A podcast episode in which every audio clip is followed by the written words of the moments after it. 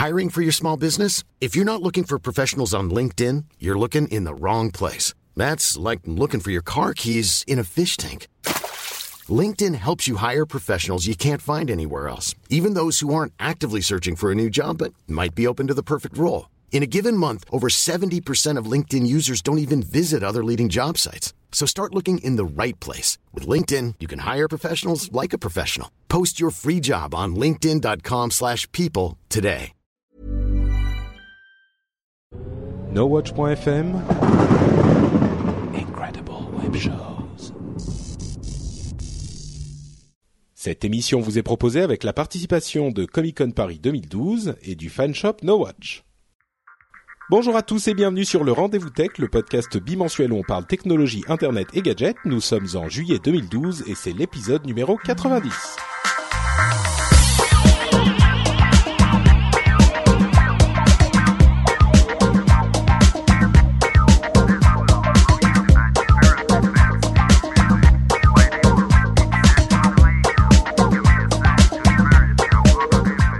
Bonjour à tous et bienvenue sur le Rendez-vous Tech, le podcast bimensuel où on parle technologie, internet et gadgets. Nous sommes effectivement en juillet, en juillet 2012. Je m'appelle Patrick Béja et nous avons un épisode fantastique pour vous aujourd'hui puisqu'on va vous euh, résumer un petit peu tout ce qui s'est passé dans les différentes keynotes du mois de juin, à savoir les nouvelles présentations d'Apple, euh, deux présentations de Microsoft, une sur ses nouvelles tablettes et une sur ses euh, nouveaux téléphones, et une présentation de Google où il y a des gens qui ont sauté en parachute, fait du rappel sur des immeubles et euh, couru, enfin euh, fait du vélo à fond dans une salle pleine euh, pour présenter Google Glass. On va vous en parler tout de suite, mais avant ça, je vous présente vos hôtes de marque.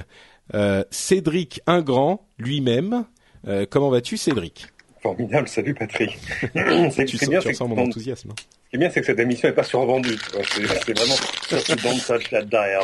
Votre vie va changer dans l'heure qui vient. ah mais c'est le but. Hein. Nous nous employons à, à changer la vie de nos auditeurs pour la transformer en quelque chose de mieux.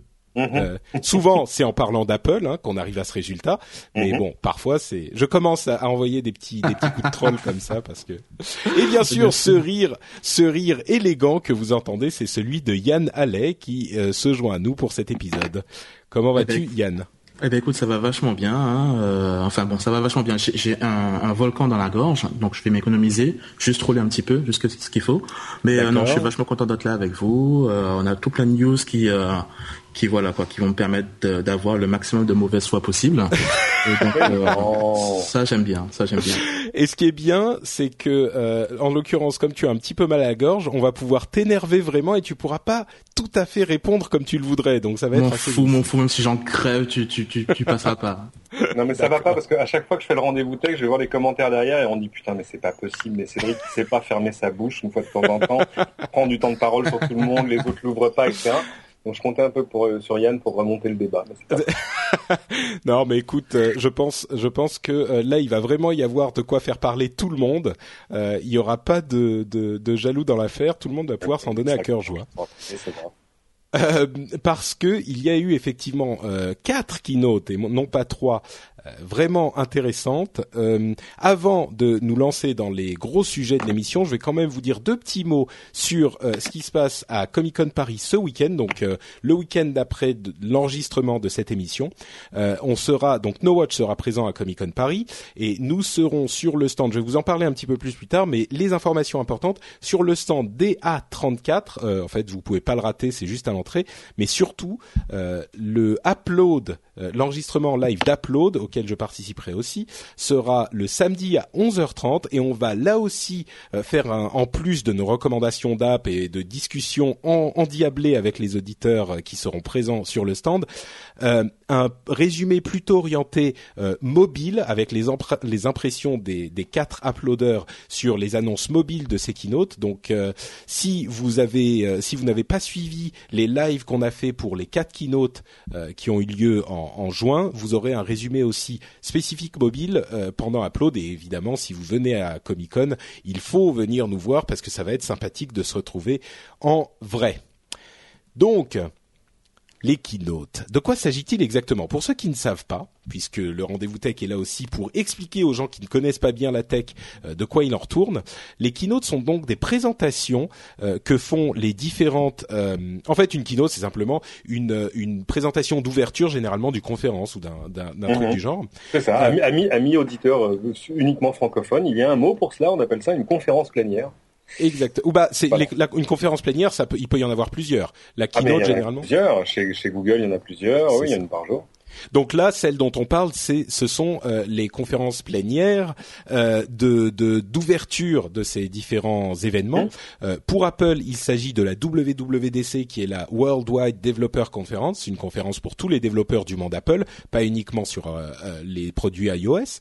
Euh, pour Microsoft, il y a eu une conférence d'ouverture du, euh, ah, je sais plus comment s'appelle la, la, conférence du. Non, je pensais à Surface, qui était donc une, une sorte de conférence euh, euh, inattendue à part pour présenter ses tablettes, et la conférence du euh, Windows Phone. Euh, Mhm. Ah, Ah, on l'a CTIA, CTIA qui est le grand salon américain du, du mobile. voilà. Euh, et en plus, on l'a fait. Qui n'intéresse en- personne parce que C'est pas, pas là que Windows ça Phone. World ou un truc comme ça Euh, Ok. je, je sais pas, pour moi c'était CTIA, mais je peux me tromper. D'accord.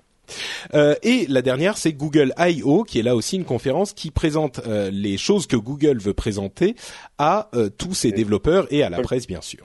Mhm. Donc, on va, euh, on va peut-être pas les faire dans l'ordre. Moi, je vais, je vais, je vais les faire dans un ordre un petit peu. Ah, pardon, c'est le Windows Phone Summit.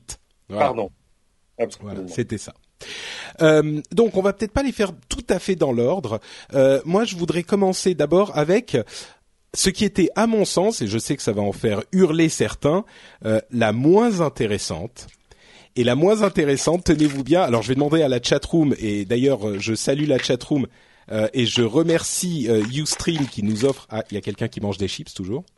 Euh, je remercie Ustream qui nous offre cette euh, possibilité de vous diffuser en live sur euh, nowatch.net/slash live euh, le, le live qu'on enregistre.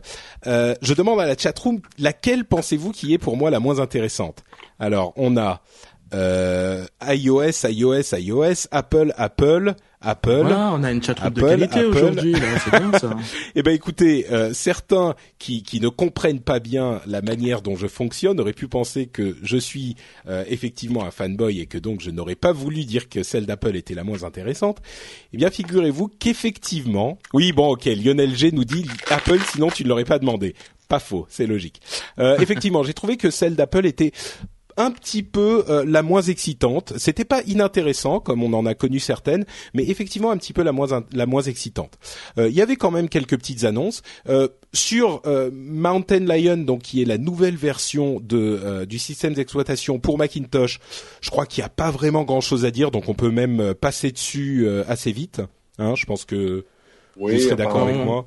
À, à part, à part la mise à jour à 20 dollars, bon, je trouve que quand même là, ils font toujours aussi très très fort hein, pour pouvoir mettre à jour son Mm. système. Ça coûte pas cher chez Apple, voilà. Mais sinon, le reste était vraiment décevant, quoi, au niveau de, de ce qu'ils ont présenté à ce niveau-là. Bon, décevant, disons qu'il n'y a pas eu de nouveauté, mais euh, le Non, système non, décevant, déjà été présenté. D'accord. Ok. Non, je suis pas d'accord. Euh, moi, je, enfin, disons que bon, j'ai pas fait euh, d'effort pour y aller parce que euh, il se trouve que j'étais en Californie trois jours avant pour le pour le 3, le salon du jeu vidéo, et je me suis posé la question en organisant le truc en me disant bon, est-ce que je reste Est-ce que là tu restes, ouais, Ouais, parce qu'évidemment, on ne sait pas ce qui s'y passe même une semaine avant. bien sûr. Euh, donc euh, voilà, et il n'y a pas de fuite, il y a rien. Alors s'il y avait des fuites, on imaginait qu'il y aurait de fait un, un MacBook Retina, un MacBook amélioré, etc. Mhm. Mais la seule vraie question, c'est est-ce qu'il y a un nouvel iPhone ou est-ce qu'il y a une Ouais. télé? Et dans les deux cas, la réponse était a priori clairement non. Euh, on a même des infos, euh, des, des infos en dur, mais qui venaient pas d'Apple sur le fait qu'il n'y aurait pas de nouvel iPhone. Mhm. Donc voilà, il y a, Bah, et du coup, il n'y a pas de que- déception. Non, c'est ça. Moi, je pense que les gens qui attendaient un nouvel iPhone étaient bien mal informés, informés parce qu'on se doutait tout à fait que le nouvel iPhone serait présenté euh, en octobre ou peut-être en septembre, euh, comme l'avait été l'iPhone 4S euh, il y a il y a un peu moins d'un an. Euh, Ouais. Donc, comme tu le disais, ils ont présenté par contre le euh, MacBook Pro nouvelle génération, qui est un MacBook Pro avec un écran Retina, et c'est véritablement la seule. Oh, j'irai peut-être pas la, la seule euh, nouveauté. C'est une nouveauté intéressante euh, qui moi. Alors première chose. L'écran lui-même, si on ne regarde que l'écran, euh, depuis, j'imagine que vous avez tous, tous eu l'occasion euh, d'aller y jeter un coup d'œil dans un Apple Store ou, ou dans une Fnac ou un truc comme ça. Moi personnellement, mon impression a été un petit peu comme elle l'avait été pour l'iPhone 4 au moment où il est sorti, c'est-à-dire que oui, effectivement, quand on le regarde de près, c'est plus joli. Quand on le regarde et qu'on regarde ensuite un écran d'ancienne génération, c'est vrai que l'écran d'ancienne génération est un peu moche, mais c'est pas quelque chose qui m'a fait un, wow effect incroyable. Bon, c'est joli, mais euh, ça me, ça, me. C'est pas que joli, hein. ça peut être mm. utile. Euh, il y a une chose qui s'est passée, c'est qu'ils ont mis à jour donc toute la gamme des MacBook Pro, ils ont remis à jour le MacBook Air avec la dernière génération de processeurs et plateformes Intel, etc. Et, euh, et puis il y a ce nouveau MacBook qui s'insère un peu, pas entre les deux, mais qui devient un peu le nouveau haut de gamme du, de la gamme MacBook Pro. Mmh. Euh, mais pendant ce temps-là, les MacBook Pro 17 pouces, eux, ont disparu. Il n'y a plus de très grand écran dans la gamme MacBook. Pourquoi? Parce qu'évidemment, ça aurait pas de sens d'avoir un haut de gamme avec une machine plus grosse que l'haut de gamme. Enfin, ce serait, ça donnerait des gammes pas très lisibles. Et chez Apple, on aime bien les trucs lisibles. Le petit modèle, le moyen modèle et le grand modèle. Il faut préciser effectivement que du coup, euh, ce MacBook Pro nouvelle génération 15 pouces euh, avec écran Retina euh, et devient le très haut de gamme d'Apple. Et là, par contre, je pense qu'on sera tous d'accord pour dire que c'est l'une des, des, des, machines les plus puissantes et les plus efficaces qu'on connaisse aujourd'hui sur le marché, avec aussi le prix qui va avec euh, il commence à 2100, 2200 euh, dollars, donc 2200 euros ou 2300 dollars, je sais plus. Mhm. Enfin, dans ces eaux-là. Euh, bon, c'est clairement pour les gens qui ont beaucoup d'argent à mettre dans leur portable. C'est ou, une, vraie justification à dépenser de l'argent, parce que tu disais c'est très mm. joli, mais puis c'est tout. C'est pas tout. un exemple si tu fais du montage vidéo, la résolution de l'écran va te permettre d'avoir ta fenêtre vidéo avec dedans une vidéo en Full HD mais complète. C'est pas zoomé, donc mm. pixel pour pixel. Euh, sans perdre de place sur ton écran, tout ça en faisant ça sur un 15 pouces, c'était impensable jusqu'à euh... bah jusqu'à il y a eu un mois. Bah, voilà. Jusqu'à qu'il le présente, c'est sûr. Exactement. C'est sûr, mais bon, disons que c'est des utilisations très spécifiques. Euh, la manière dont je le vois, moi, l'introduction de ce nouveau euh, MacBook haut de gamme, c'est que comme souvent, comme il l'avait fait avec le MacBook Air, euh, il présente un modèle euh, assez, un modèle presque concept qui va intéresser certaines personnes, mais pas tout le monde. Et les technologies et les développeurs vont s'adapter à cette machine et à ce type de machine. Et une fois que ça sera un petit peu la, la, la, roue aura commencé à tourner, ils vont introduire ces technologies sur les autres appareils de, des autres gammes. Donc, on peut s'attendre à avoir des écrans Retina sur euh, tous les appareils de la gamme bientôt. Une autre chose, enfin bientôt d'ici un an ou deux. Euh, une autre chose qu'on n'a pas précisé, c'est que ce nouvel euh, nouveau MacBook Pro nouvelle génération Retina se fait enfin fi de du média physique, donc il n'a pas de lecteur de DVD ou de graveur de CD, tout ça. un truc que je pense peu de gens utilisaient régulièrement depuis au moins deux ans.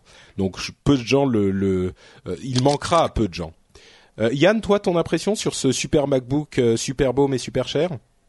Bah écoute, euh, je pense que vous avez assez bien résumé. Moi, je trouve effectivement qu'il est très très beau, très puissant, euh, rien à dire, mais il coûte 15 euh, bras et et, et, et c'est vraiment une, une évolution quoi. C'est la force tranquille. Et, et, je me souviens plus qui dans le rendez-vous tech avait sorti cette phrase, mais j'ai trouvé qu'elle avait qu'elle prenait toute sa valeur dans oh, cette conférence. C'est que c'était vraiment pas très brillant. C'était c'était, je crois que c'est Jeff qui disait que chez Apple maintenant, enfin avant, ce qui était top, c'était de bosser sur les MacBook Pro, c'était bosser sur euh, sur le, le, hardware des, des, machines desktop et euh, et là euh, le, top du top c'est travailler dans l'équipe iPhone, iOS, mm. iPad, etc. Et pendant toute cette conférence, moi j'avais qu'une envie, c'est que voilà qu'on dégage ces sujets et que on entre vraiment, comme, comme le disait Cédric, sur les sujets de la télévision ou qu'on qu'on entre sur euh, sur iOS. Mais ça ça m'a vraiment pas passionné plus que ça. quoi. C'est vraiment une mise à jour, mais pas de pas de wow effect, pas de pas de truc qui m'est qui m'est vraiment impressionné. C'est vrai, c'était des mises à jour. Euh, Lionel G dans la chatroom demande c'est quoi le principe du Retina en fait? Euh, pour être ah. très précis, Tiens, Cédric sursaute. Je vais donner ma définition. Tu vas me dire si c'est ça. Alors, euh, c'est euh, la, la, définition d'un écran de type Retina qui existe sur différents appareils, c'est que à distance d'utilisation normale, on ne puisse pas distinguer les pixels. Je sais pas ce que tu fais, Cédric, mais ça fait ça fait pas mal de bruit. Hein. Je, tu, je sais pas si tu ah, joues avec le micro. Pourtant, j'étais sur mute. ah, bah écoute, euh, j'ai des super oreilles de d'Avenger. Donc, donc, le mute ne fonctionne pas. Et vous, autant D'accord. Euh, donc euh, le l'écran Retina, donc on ne peut pas distinguer euh, les pixels. Ils sont tellement petits qu'on peut pas les distinguer à distance d'utilisation normale. Donc ensuite, ça donne une densité de pixels différente en fonction de l'appareil. plus de 300 sur l'iPhone. Une règle de trois compliquée qui dépend de la résolution, de la densité des pixels et de la distance à laquelle tu regardes l'écran. Mais j'ai, il y a un, ce matin là un, ingénieur qui m'a fait un Google Doc qui m'explique tout ça très bien. Parce qu'évidemment la blague c'est de dire mais alors attendez, au début, on croyait que Retina, c'était plus de 300 dpi comme une page imprimée, en fait, dans un magazine. Puis après, sur l'iPad, on s'est aperçu que non, ça pouvait être autre chose. Puis là, sur le MacBook, on s'aperçoit que ça peut être encore autre chose. Et, euh, en fait, j'ai une bonne nouvelle. Toutes vos télé Full HD, si vous les regardez à plus de 2 mètres, sont Retina. Euh, Donc ça veut dire que ça veut dire que euh, aucun aucune télé 4K euh, ou ce genre de choses ne servira à rien puisque les, les résolutions supplémentaires ne se verront pas. Ben moi tu la regardes à 5 cm, non. D'accord. Moins que tu la regardes de plus près, c'est une excellente question, que tu regardes une image plus grande encore, et pourtant, alors pourquoi est-ce que le 4K intéresse tout le monde? Enfin, c'est intéressant, c'est une, une vraie question. Oui. Bon, euh, eh ben on va euh, continuer à avancer dans cette conférence Apple avec les, les annonces entre guillemets de, enfin l'annonce de iOS qui là, euh, celle-là on pouvait s'y attendre, c'est-à-dire la nouvelle version du système d'exploitation pour iPhone et iPad, euh, la version 6 a été annoncée lors de cette conférence pour développeurs. C'est pas tellement surprenant. Il n'y avait pas là non plus de choses totalement invraisemblables et incroyables, mais une ou deux petites nouveautés intéressantes à préciser euh, il risque d'y avoir d'autres fonctionnalités dans iOS 6 qui ne seront euh, accessibles que par l'iPhone 5 et donc mhm. annoncées qu'au moment de l'annonce de l'iPhone 5 lui-même euh, cet automne. Mais pour ce qu'on a, on a pour le moment, donc il y a quelques nouveautés intéressantes. Bon, d'une part l'utilisation possible de Siri sur l'iPad troisième génération uniquement, la possibilité d'avoir d'utiliser FaceTime dont beaucoup disent qu'il ne sert à rien et moi je ne suis pas d'accord. Je trouve que euh, FaceTime est une idée très intéressante et surtout avec cette nouvelle annonce qui est que on va pouvoir l'utiliser sur la 3G et qu'on ne sera plus limité à la, la au Wi-Fi uniquement. Euh, on va peut-être revenir là-dessus dans, dans quelques instants parce que pour moi c'est quelque chose de très important. Euh, et donc euh, les deux petites nouveautés dont je voudrais parler, que j'ai retenues parce qu'elles sont très ingénieuses et euh, utiles euh, au quotidien, c'est d'une part la possibilité, quand quelqu'un nous appelle, de, de faire glisser un petit tiroir au lieu de, de choisir répondre ou raccrocher, de faire glisser un petit tiroir qui va nous permettre de choisir soit d'envoyer un SMS directement à la personne, soit un SMS prédéfini, soit un SMS qu'on va taper sur le moment euh, soit de fixer un rappel euh, en ce sens que le téléphone va nous rappeler de rappeler cette personne qui vient de nous appeler, euh, soit à un moment, soit quand on quitte l'endroit où on est à ce moment, en utilisant la géolocalisation. Donc ça, c'était super malin. Et l'autre chose que j'ai trouvé assez maligne, c'était la fonction ne pas déranger. Alors bien sûr, on a tous des alertes qui arrivent au milieu de la nuit, qui nous réveillent, et du coup, on va éteindre, soit éteindre, enlever le son de notre téléphone, mais du coup, euh, il y a des choses qu'on n'entend plus le lendemain matin parce qu'on a oublié de, le, de remonter le son, etc. Là, on peut fixer une plage horaire, par exemple de 11h à 7h du matin, où le téléphone recevra les alertes, bien sûr, mais ne s'allumera pas et ne fera pas de son. Et là, c'est une fonctionnalité que tout le monde aurait pu imaginer. Par contre, euh, là où c'est assez intelligemment fait, c'est qu'on va pouvoir lui dire si jamais euh, quelqu'un m'appelle deux fois de suite à trois minutes d'intervalle, je me dis que c'est peut-être quelque chose d'important. Donc, on va laisser passer le deuxième appel. De la même manière, on peut choisir d'avoir euh, un groupe de personnes, les personnes marquées en favorites par exemple, euh, qui elles vont euh, passer malgré le, le, ne pas déranger. Donc, on se retrouve avec un ne pas déranger assez intelligent qui est vraiment utilisable parce qu'on n'a pas peur de manquer certaines certains appels importants. Donc, j'ai trouvé ces deux fonctionnalités assez intelligentes. À part ça, rien de bien excitant dans iOS 6. C'est un bon résumé? Ouais, je crois que tout est dit. Euh, il faudra de fait attendre l'iPhone 5 pour voir euh, s'il y a des choses réellement excitantes en termes d'utilisation, parce que je pense que s'il y a des fonctions qui tuent, elles seront, elles seront dévoilées en même temps que la nouvelle génération de téléphone. C'est ça. Et elles seront sans doute réservées à la nouvelle génération de téléphone aussi. Ça fait longtemps que je suis Apple, quoi. Tu commences à te comprendre. ça y est, je crois que ça, ça rentre effectivement. Euh, L'autre chose donc dont je voulais discuter un tout petit peu, c'était effectivement cette histoire de FaceTime en 3G. Euh, la raison pour laquelle j'ai trouvé ça important, c'est que pour moi, FaceTime a toujours été une sorte de de, euh, euh de cheval de Troie de la VoIP.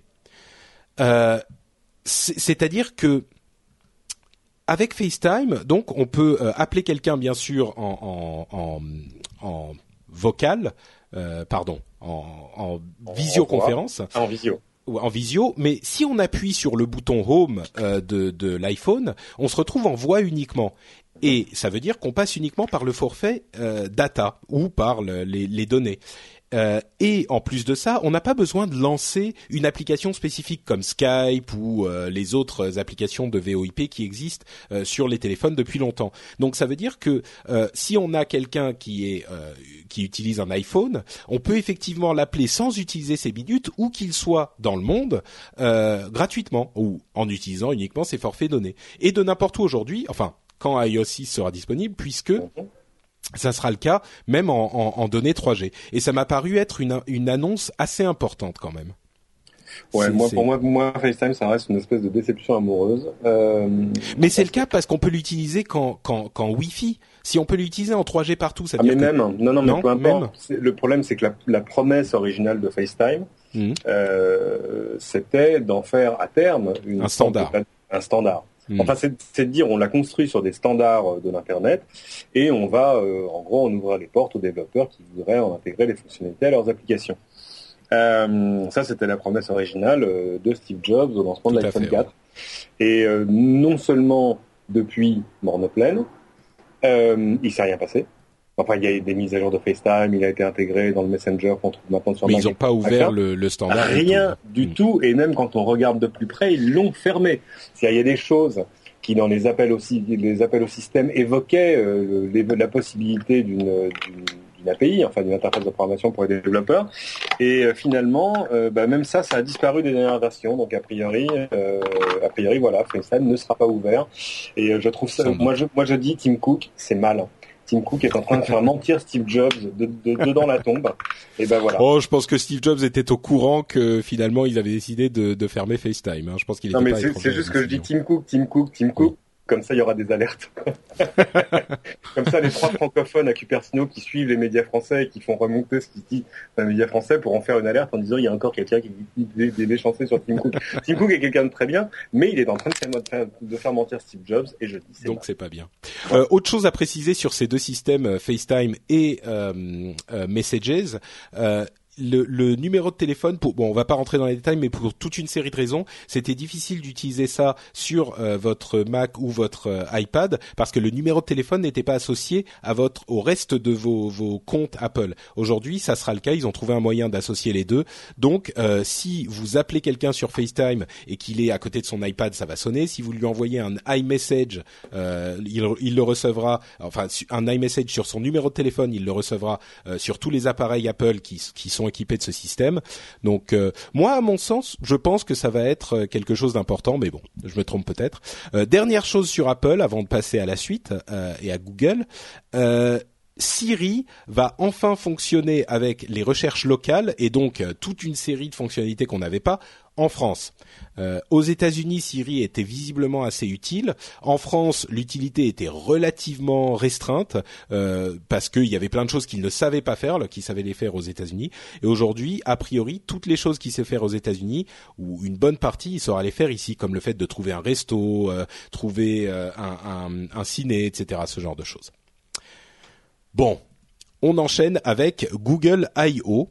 Donc, euh... attends, attends, attends, attends. Ah, pardon, pardon, pardon. Yann veut dire quelque chose. Vas-y. Juste, euh, juste par rapport à, à FaceTime, ouais. euh, je trouve quand même assez gentil parce que, euh, comme beaucoup de gens le disent dans la, dans la chatroom là, euh, Skype a l'avantage d'être multiplateforme. FaceTime, si, si, tu essaies de contacter quelqu'un qui n'est pas sur iPhone, bah, tu l'as dans l'os en fait. Donc ça, ça restreint déjà d'emblée euh, les gens avec qui tu peux communiquer avec ça. Et en plus, c'est vraiment super. Enfin, euh, aujourd'hui, Skype est très très bien intégré au niveau des téléphones.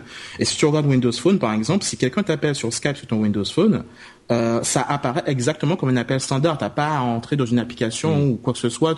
C'est vraiment de façon totalement sur transparente. Windows Phone, c'est vrai. Oui, mais attends, combien de fois est-ce que tu as reçu un appel Skype sur ton téléphone? Ben écoute, hier.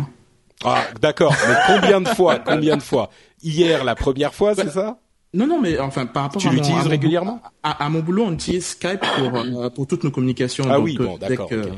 Voilà, mais euh, mais voilà quoi. C'est juste le, la différence entre FaceTime et, et, euh, et, Skype. Et la deuxième chose que je voulais dire, c'est que euh, c'est plus une question ouverte. Une des dernières déclarations de Steve Jobs, c'était au niveau de, la télévision, c'était I cracked it. Donc il, il, avait compris comment comment comment créer une interface s'interfacer justement avec une télévision. Ça commence à faire un moment quand même qu'il a dit et à chaque keynote, on a l'impression que voilà, ils vont ils vont y aller, ils vont présenter le truc et à chaque fois il y a rien. Et moi je me demande en fait, est-ce que est-ce que d'après vous c'est euh, c'est un truc qu'ils ont complètement abandonné ou c'est pas le bon moment ou, euh, ou euh, à mon avis pourquoi, pourquoi on n'a toujours pas entendu bah, parler de Cédric, ce Cédric professe l'arrivée de la télévision à chaque keynote depuis à peu près un an et demi.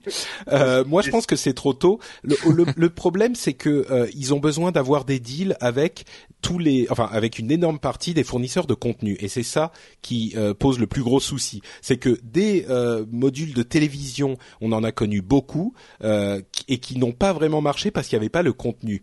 Et à mon sens, c'est sur ça qu'ils sont en train de travailler et c'est ça l'arrêt principal, en plus d'une éventuelle interface vraiment intéressante et différente.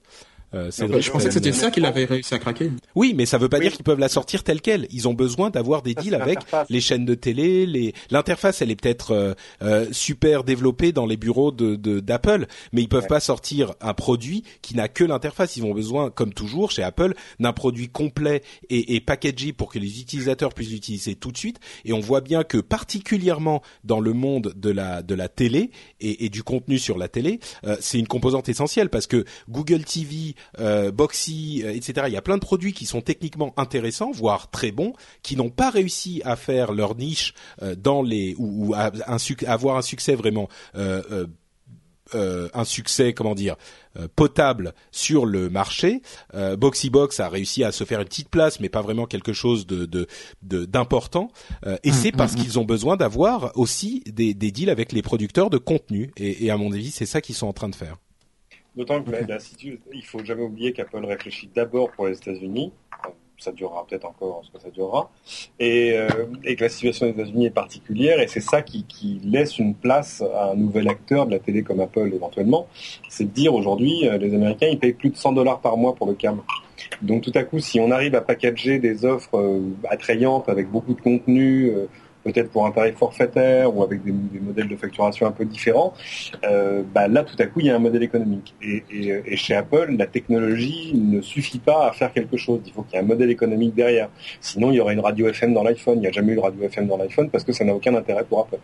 Euh, et euh, du coup, oui, je pense que ce qui bloque un peu, c'est les, les contenus. C'est ce qui ressort d'ailleurs de d'infos qui sortent dans des papiers assez régulièrement, mm. où on entend que des chaînes, des networks, etc. rencontrent Apple et que ça se passe plus ou moins bien. Parce que pendant ce temps-là, euh, la technologie, euh, elle l'a. Moi, j'ai des sources qui me disent, ça y est, Apple a acheté euh, de quoi faire des panneaux de 40, 46 et 55 pouces. Mm. On a même eu des trucs disant, ça y est, dans les usines de Foxconn, la production a commencé, enfin, etc., etc. Donc, je pense que de fait, ce qui manque, c'est le, le contenu. Effectivement. Ok.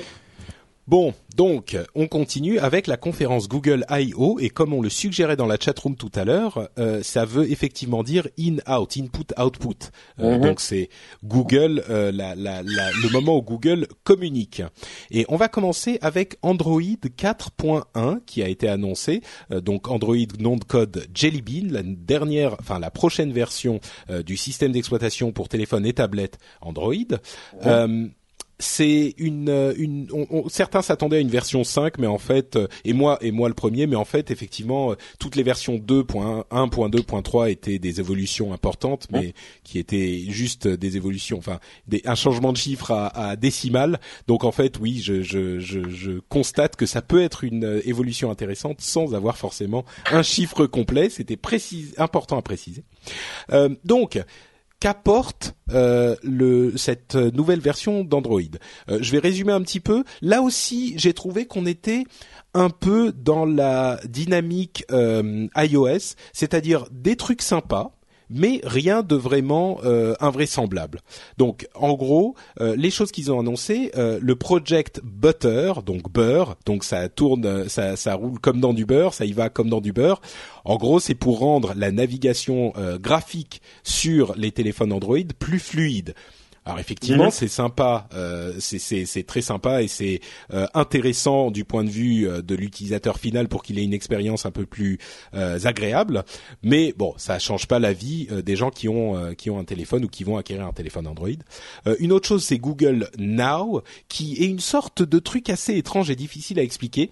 C'est-à-dire que quand vous glissez du bas de votre téléphone vers le haut, du haut vers le bas, c'est les notifications, du bas vers le haut, ça vous amène un une sorte de résumé personnalisé euh, de ce qui pourrait vous intéresser et ce qui est important pour vous dans la journée. Donc, Exactement. Il va regarder, euh, il va regarder votre agenda, vos recherches précédentes pour savoir si vous aimez euh, le sport ou tel type de cuisine, etc.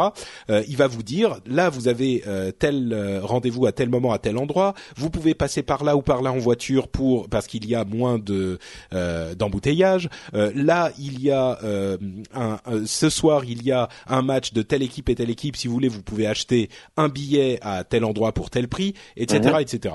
Donc bon, moi j'attends de voir comment ça marche. Pourquoi bah, pas écoute, moi je, ça fait quatre jours maintenant, cinq jours que je joue avec et c'est remarquable. C'est remarquable parce que c'est simple, c'est pas d'une ambition délirante, mais euh, c'est un système qui apprend sur toi euh, au travers de toutes les informations que tu rentres dans la galaxie Google, j'ai envie de dire.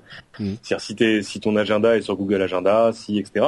Mais euh, exemple bête, je suis rentré donc de Google I.O. ce week-end et il a déjà compris où j'habitais et où je travaillais en clair où est-ce que je dors et où je suis dans la journée. Donc, euh, donc cet après-midi au, bureau à TF1, tout à coup dans Google Now, j'avais euh, ah le trajet retour vers chez vous va, prendre 26 minutes. c'est pas mal. Et euh, effectivement. Et donc ça marche vraiment. C'est pas juste un truc étrange qui te sort des infos dont tu n'as pas besoin. Alors si parfois c'est un peu curieux parce que tu cherches une info euh, sur Google et tout à coup il va trouver quelque chose de connexe, par exemple un restaurant qui a le même nom mhm. euh, et, il va te dire tiens le restaurant en question euh, il est il est ouvert ce samedi et vous pouvez y aller en 22 minutes. Mais ah. bon si ça t'intéresse pas, tu le jettes sur le côté et on, passe à autre chose. Mais ils, expliquent que de toute façon, c'est un peu, c'est ce qu'on appelait un système expert dans les années 80. C'est un système qui en a, qui, qui apprend de manière progressive et qui essaie de donner des, informations de plus en plus pertinentes. Mais c'est pas mal, moi qui, qui ai lancé des recherches sur un, un, vol que je vais prendre dans, dans, deux jours. Tout à coup, il a compris, il a vu où va le vol, et tout à coup, il me proposait automatiquement la météo de l'endroit où je vais aller dans deux jours. Euh, c'est pas mal. Bon, ensuite, euh, un truc que les que les que les euh, euh, chantres de la vie privée diront, c'est que si jamais on fait une recherche qu'on ne qu'on ne veut pas rendre publique, peut-être que Google Now va le savoir, ou alors il faut vraiment la faire en mode caché sur Google Chrome, ah. en mode privé. Ce qu'ils disent, ils disent, on vous demande pas plus d'informations que d'habitude, on utilise uniquement des choses qu'on. Non, mais ils le font ressortir. Oui, ben ça, tout à coup, on vous le montre. Ouais. Donc euh, hmm. si si madame prend le téléphone et qu'elle voit des choses euh, étranges, euh, bah, chers auditeurs, vous aurez été prévenus, vous pourrez pas vous plaindre. une autre chose d'ailleurs justement dans le domaine de cette de, de l'assistanat virtuel, c'est leur Google Voice Search, donc une une sorte de Siri qui était là avant Siri, mais qui était pas vraiment aussi bien que Siri. Et ben maintenant, visiblement d'après les premiers tests, il serait mieux que Siri. non seulement parce Hérétique. que pardon? Hérétique. Non, bah écoute, c'est ce que c'est ce que mais disent de les fait, De fait, oui, oui, absolument. Les tests disent que c'est mieux fait, les résultats sont plus consistants. Les, les résultats sont plus consistants dans certains cas. Surtout, c'est plus rapide à venir parce que la reconnaissance se fait au niveau local. D'ailleurs, il y a la, la, la reconnaissance vocale pour le, la dictée euh, qui se fait aussi au niveau local. Ça veut dire que vous n'avez pas besoin d'avoir une connexion internet pour que ça fonctionne et en plus c'est plus rapide.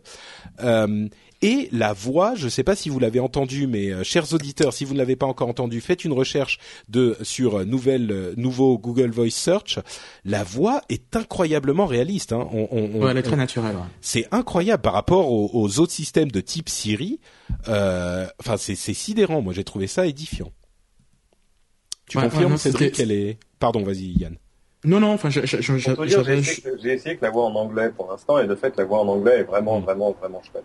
Ouais, Euh, autre dernière chose avec le nouvel euh, euh, le nouveau système Android, c'est le PDK, le euh, Partner Development Kit, euh, si je ne m'abuse, euh, qui est une sorte de kit de développement non pas adressé aux développeurs, comme s'appelle généralement on l'appelle le SDK. Là, c'est pour les partenaires, c'est-à-dire que c'est un, un, une préversion du système et des différents outils qui va leur permettre de mettre à jour leurs appareils en temps et en heure. En tout cas, ils auront tous les outils pour le faire. Ça ne veut pas dire qu'ils vont tous le faire, mais c'est sans doute une bonne bonne chose parce que ça voudra peut-être dire que plus de développeurs euh, feront des mises à jour de leur système plus rapidement. En tout cas, on peut l'espérer. Et euh, Google essaye encore euh, d'une autre manière de, de, provoquer ce changement. il faut quand même préciser que aujourd'hui, ou en tout cas il y a encore un mois, euh, Android 4.0, qui était censé être le grand unificateur d'Android, euh, qui, qui mettrait une seule version sur tous les appareils, n'était installé que sur, je crois, 7% ou 7,5% euh, du, du, des machines du marché, ce qui est un, encore une fois un, vrai problème pour Google qu'ils essayent là aussi de résoudre par ce biais. donc on espère que ça sera plus efficace et, et, et on. Pardon, c'est vrai que les constructeurs mm. font plutôt de la mise à jour au travers des nouveaux modèles. Oui, c'est ça. La motivation des constructeurs à te donner des mises à jour, bon, c'est pour essayer de te garder comme client et pas te décevoir, mais euh, ils vont plutôt investir dans euh, le software qui va se trouver dans le modèle qui va sortir le mois prochain plutôt que dans celui qui est sorti il y a un an. C'est, oui, parce qu'ils veulent t'en, ils veulent t'en vendre à nouveau, quoi. Exactement. Mais euh, et, et, ça, Google a compris que c'était un problème parce qu'il fallait que tout le monde avance à peu près au même rythme. Euh, D'où euh, cette espèce de, de, de pas fait euh, en, en, mm. en, direction des constructeurs et des partenaires pour leur dire on va vous donner euh, de quoi être à jour au moment où sort le système et pas juste vous retrouver à la traîne de ce que Google pourrait sortir. Ceci dit, étant donné les motivations des constructeurs, effectivement, on peut se demander s'ils auront euh, le, le s'ils feront l'effort de mettre à jour les téléphones qui sont déjà sur le marché plus qu'ils ne le font aujourd'hui. Euh, est-ce que ah, ce PDK va les moins aider d'excuses pour ne pas le faire. Oui, voilà, on peut dire ça comme ça. Euh, autre chose assez intéressante et peut-être même la chose la plus intéressante de cette euh, Google I.O., euh, c'était le Nexus 7, la tablette de Google, la première tablette officielle Google qu'ils euh, sortent, qui est fabriquée par Asus, mais qui est un vrai petit bijou de technologie pour son prix. Alors on va on va euh, pas vous faire euh, essayer de vous faire deviner la chose pendant trop longtemps. Elle coûte 200 euh, dollars. complète, c'est une tablette 7 pouces et elle est magnifique. C'est un super bon processeur, c'est un double cœur ou quadricœur, je sais plus. C'est un Tegra 3. alors le Tegra 3, c'est la c'est le, le, processeur graphique. non non non, le Tegra 3 c'est le processeur, processeur. Et dedans, il y a aussi un processeur. Ah, il y a le il y a le coprocesseur graphique, c'est ça. Voilà lui a 12 cœurs. Enfin, c'est, euh, graphiquement, c'est quand même une petite machine de guerre. Ben, euh, il est donc euh, technologiquement vraiment c'est une enfin un petit peu comme le pour le Mac euh, le MacBook Pro euh, Retina, c'est un petit peu ce qui se fait de mieux en matière d'ordinateur portable euh, aujourd'hui. Cette tablette, c'est je pense incontestablement ce qui se fait de mieux en matière de tablette 7 pouces aujourd'hui. Elle n'a rien à envier à toutes les concurrentes qui sont sur le marché.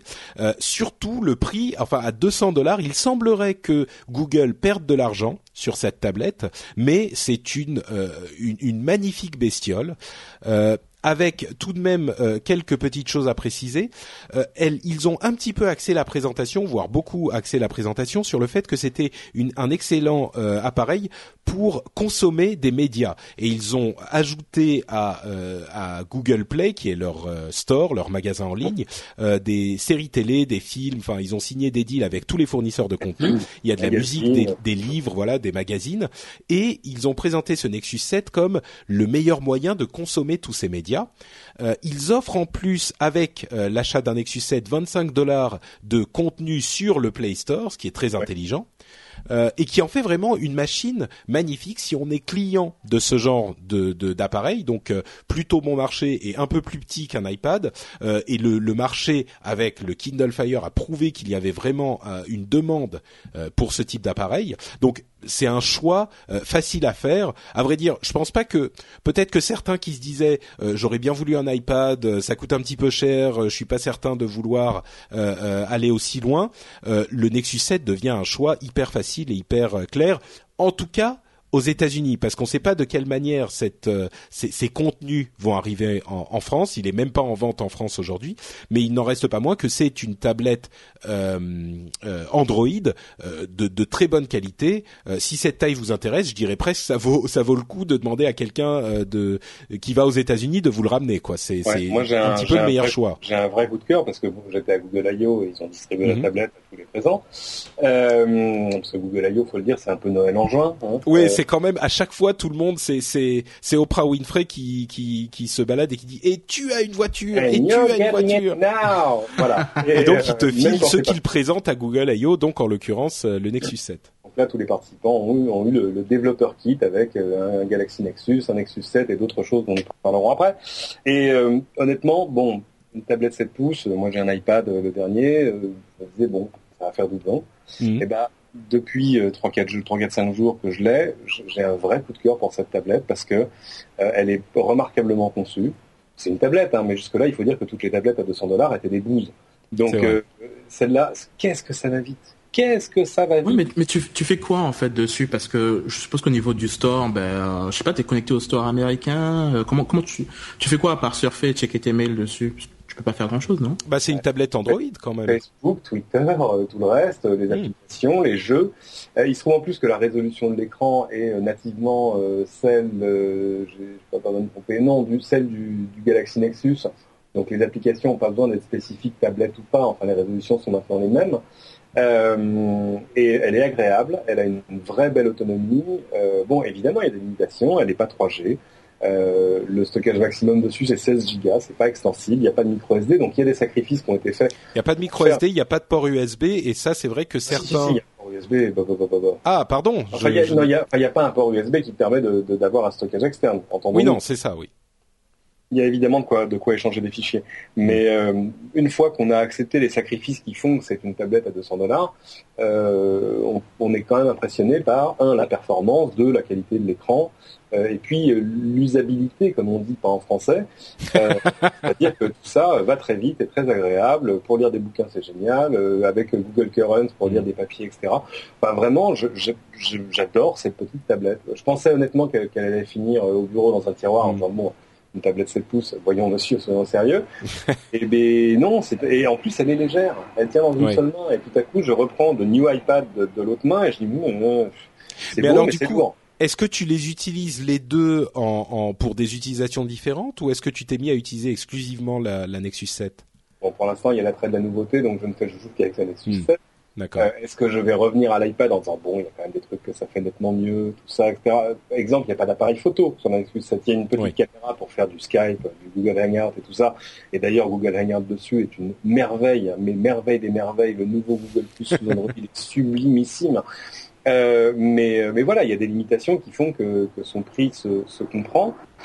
Mais de fait, si je suis consommateur lambda aujourd'hui et que je me pose la question, je me dis tiens, il faut que j'achète une tablette, peut-être pas pour moi, mais pour, euh, je sais pas, euh, ma femme, un enfant, etc., etc. Peut-être que finalement je vais dire, oh, 200 dollars, ça va être très bien, ça va leur prendre ouais, énormément. Sûr. Puis si, si après ils ont besoin de plus, on prendra plus. Mais à vrai dire, euh, dès qu'on a, enfin, dès les premiers tests de, de l'iPad, en tout cas ici chez No Watch, on l'avait fait sur sur Upload euh, ouais. avec Jérôme, on avait tout de suite eu cette impression effectivement que l'iPad, la, la, tablette euh, nouvelle génération qui avait introduit l'iPad était un super beau jouet pour les technophiles, mais que ça deviendrait vraiment un objet de consommation euh, très grand public.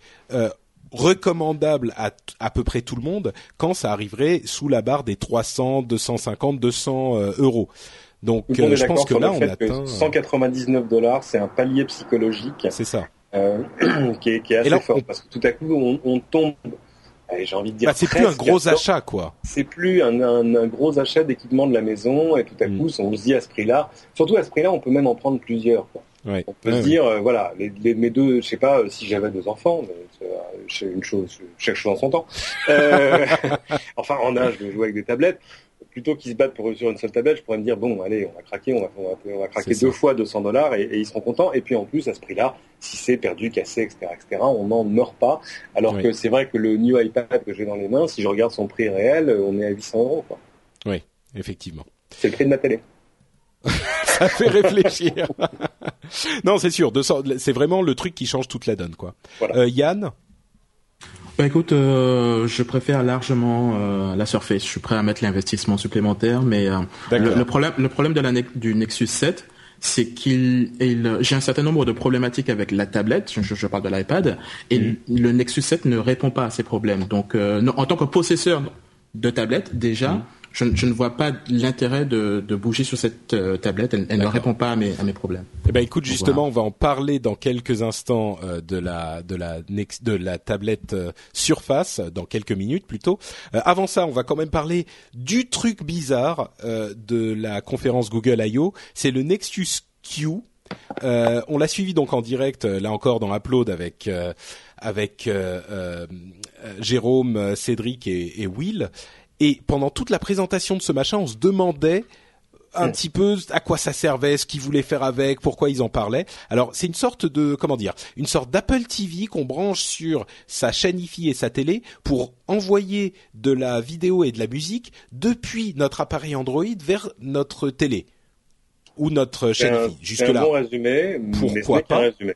Oui, bon, je, vais aller vite parce qu'on va pas passer trop longtemps dessus non plus. Euh, donc Bon, jusque-là, pourquoi pas? Euh, Ça une forme de boule bizarre, ok.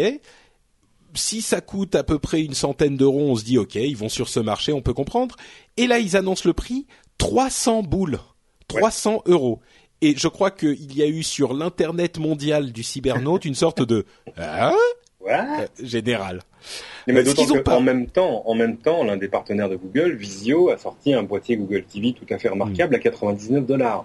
Et entre parenthèses, c'est pas Google TV, hein, et on n'a pas du tout entendu parler de Google TV du tout. de là que euh, Eric Schmidt disait il y a quoi six mois, le web à, à, Paris, euh, dans six mois, euh, Google TV sera sur la moitié des télévisions que vous achetez.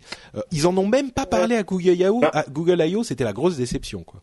Alors ils en ont pas parlé dans les keynotes. Il y a quand même des ateliers autour de Google TV, des workshops, faire ses applis, etc., etc. Mais de fait, on attendait des choses sur Google TV, bah, une petite déception. Mais par contre, le Nexus Q, oui, pareil. Hein, D'abord, il faut, enfin, il faudrait que vous puissiez le voir de près. J'aimerais pouvoir le passer celui que j'ai ici de main en main, mais ce n'est pas possible. Euh, magnifique design industriel, mais hmm. magnifique, sublime truc, il bien lourd, très beau, très lourd en main. Enfin, il y a des magnifiques vidéos qui vous montrent comment ça a été, comment ça a été produit. Euh, de fait, aujourd'hui, ça sert à quoi? Si on a un smartphone Android ou une tablette, on peut aller euh, sur le store et prendre une musique et l'envoyer. Euh, il y a un ampli à l'intérieur, donc on peut directement brancher des enceintes. Il y a deux fois 25 watts, c'est très beau. Mais ou alors euh, sur sa télé, etc. Ou alors, et, des fois, on peut regarder un film et on se dit 300 dollars pour ça, c'est chouette. Mais et c'est là, à la fin, en fait, dans la keynote, ils se sont dit bon, alors attendez, détail quand même. Ceci est une machine Android.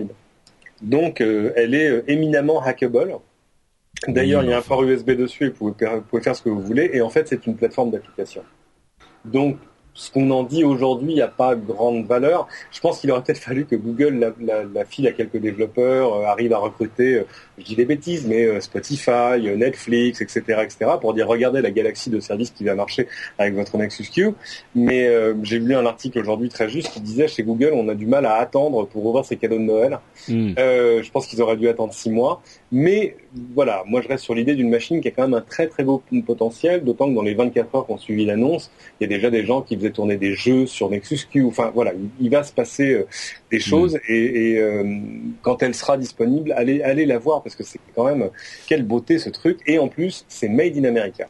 Ouais, c'est l'une des choses qui était étrange. Ils en ont pas parlé pendant la keynote du tout, et ça aurait pu justement. Euh, Alors que moi, je serais eux, j'aurais sorti un drapeau américain de 50 bah, mètres de base, hein, et en disant voilà, parce qu'il faut voir, il y a un papier magnifique dans le dans le New York Times qui dit euh, Google a essayé un truc très nouveau, c'est le Made in America.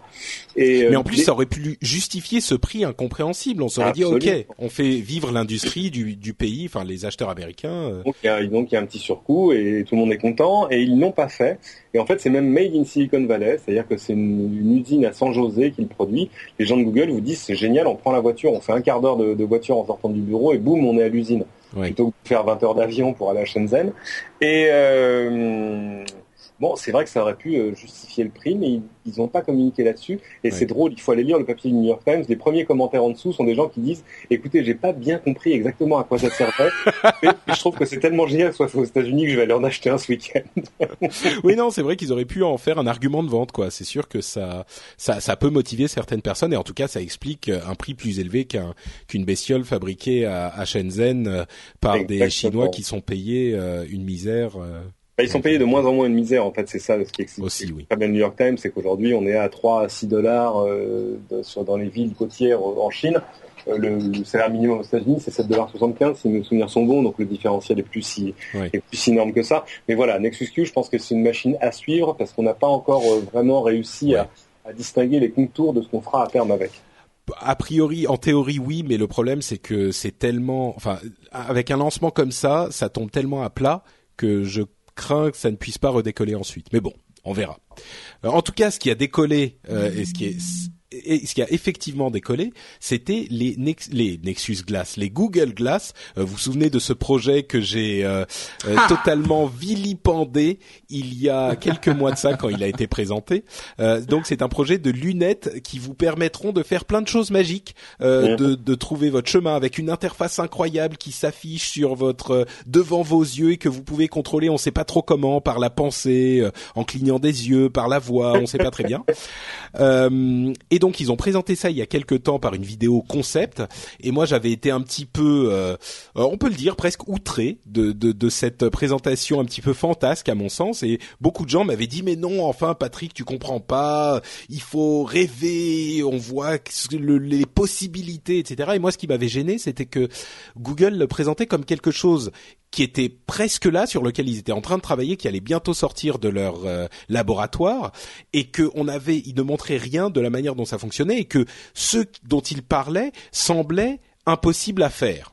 Alors là, ils ont, on, l'a vu apparaître à droite à gauche le Google Glass euh, entre temps, mmh. et là ils en ont fait une démonstration assez impressionnante euh, en reliant plusieurs personnes, donc avec ces sortes de lunettes avec une caméra à l'intérieur, par un, un hangout Google en direct, et ces personnes ont sauté d'un dirigeable euh, au-dessus de San Francisco, ont atterri sur l'immeuble dans lequel se déroulait Google I.O., le Moscone Center si je ne m'abuse, et ont passé des un sac à des gens qui ont fait du rappel, qui sont descendus euh, jusque dans la dans la salle.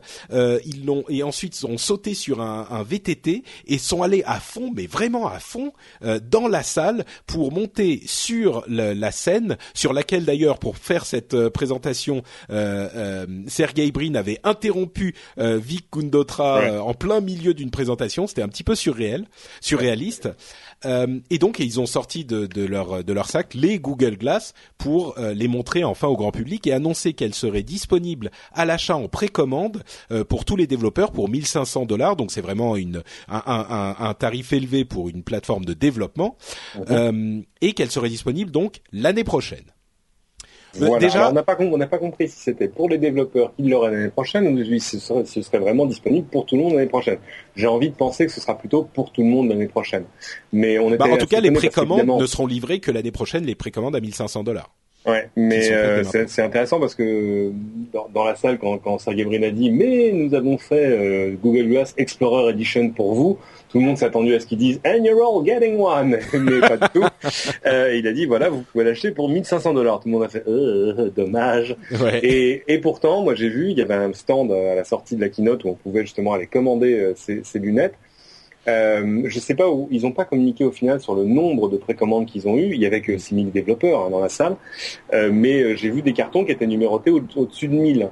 Donc, euh, et j'ai des amis qui ont eu le numéro 700, 800, 900, etc., etc.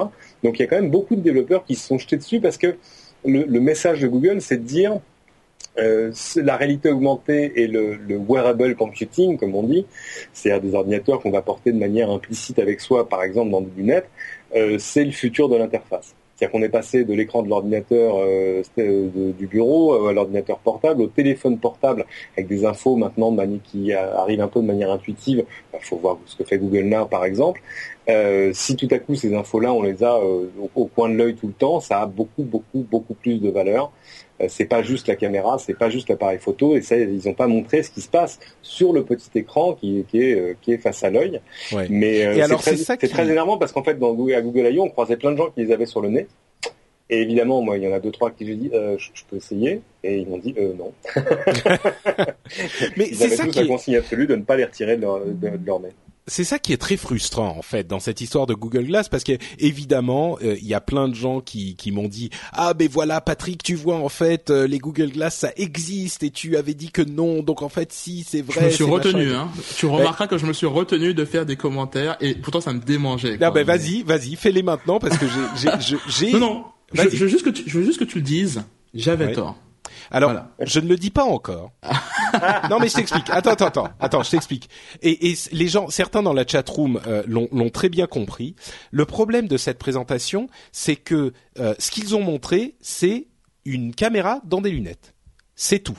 Alors, ils ont euh, effectivement, ils ont sauté des dirigeables tous ensemble. On pouvait voir les points de vue de chacun. C'était super impressionnant. Mais moi, c'est pas ça qui me dérangeait dans la vidéo qu'ils ont montré il y a quelques mois. Euh, d'une caméra dans des lunettes. Si tu me dis Google Glass c'est une caméra dans des lunettes, je dis bon bah ok très bien. Tu mets une caméra dans des lunettes. Tout le monde sait qu'on peut le faire. Euh, tu les tu les achètes pour quelques dizaines, centaines d'euros en Chine. Ça marche très bien et tout le monde connaît moi, ce qui me, ce qui, ce que je voudrais voir et ce qui serait magnifique s'ils y arrivaient, et je j'ai pas l'impression que qu'on puisse y arriver, c'est cette sorte d'interface invraisemblable du, de la science-fiction du futur où euh, tu appelles, tu as les cartes qui s'affichent, les, les rappels qui te disent sur ton écran, euh, voilà, tu fais ci et ça, et surtout tu peux le contrôler ces trucs, parce que c'est ça qui est difficile dans les dans les Google Glass. Mettre une caméra dans des lunettes, c'est pas compliqué. Euh, ce qui est difficile, c'est de faire une interface complexe et que tu peux contrôler. Et ça, on l'a jamais vu euh, depuis qu'ils ont commencé à présenter euh, Google Glass. Donc, euh, je suis désolé. Là, ce qu'ils ont montré, c'est pas ce qu'ils nous ont promis avec cette vidéo. Si dans un an ou dans, enfin, je sais pas, dans, dans six mois quand ça sort ou dans un an, ils nous montrent l'équivalent de ce qu'ils avaient montré dans, dans cette vidéo, effectivement, là, je serais totalement aplati de d'excuses et je vous dirais, je vous ferai un mea culpa énorme, comme je l'ai dit à Tinus sur le site web. Il s'est emprêté d'aller Ryan Reynolds here from Mint Mobile. With the price of just about everything going up during inflation, we thought we'd bring our prices down. So to help us, we brought in a reverse auctioneer, which is apparently a thing.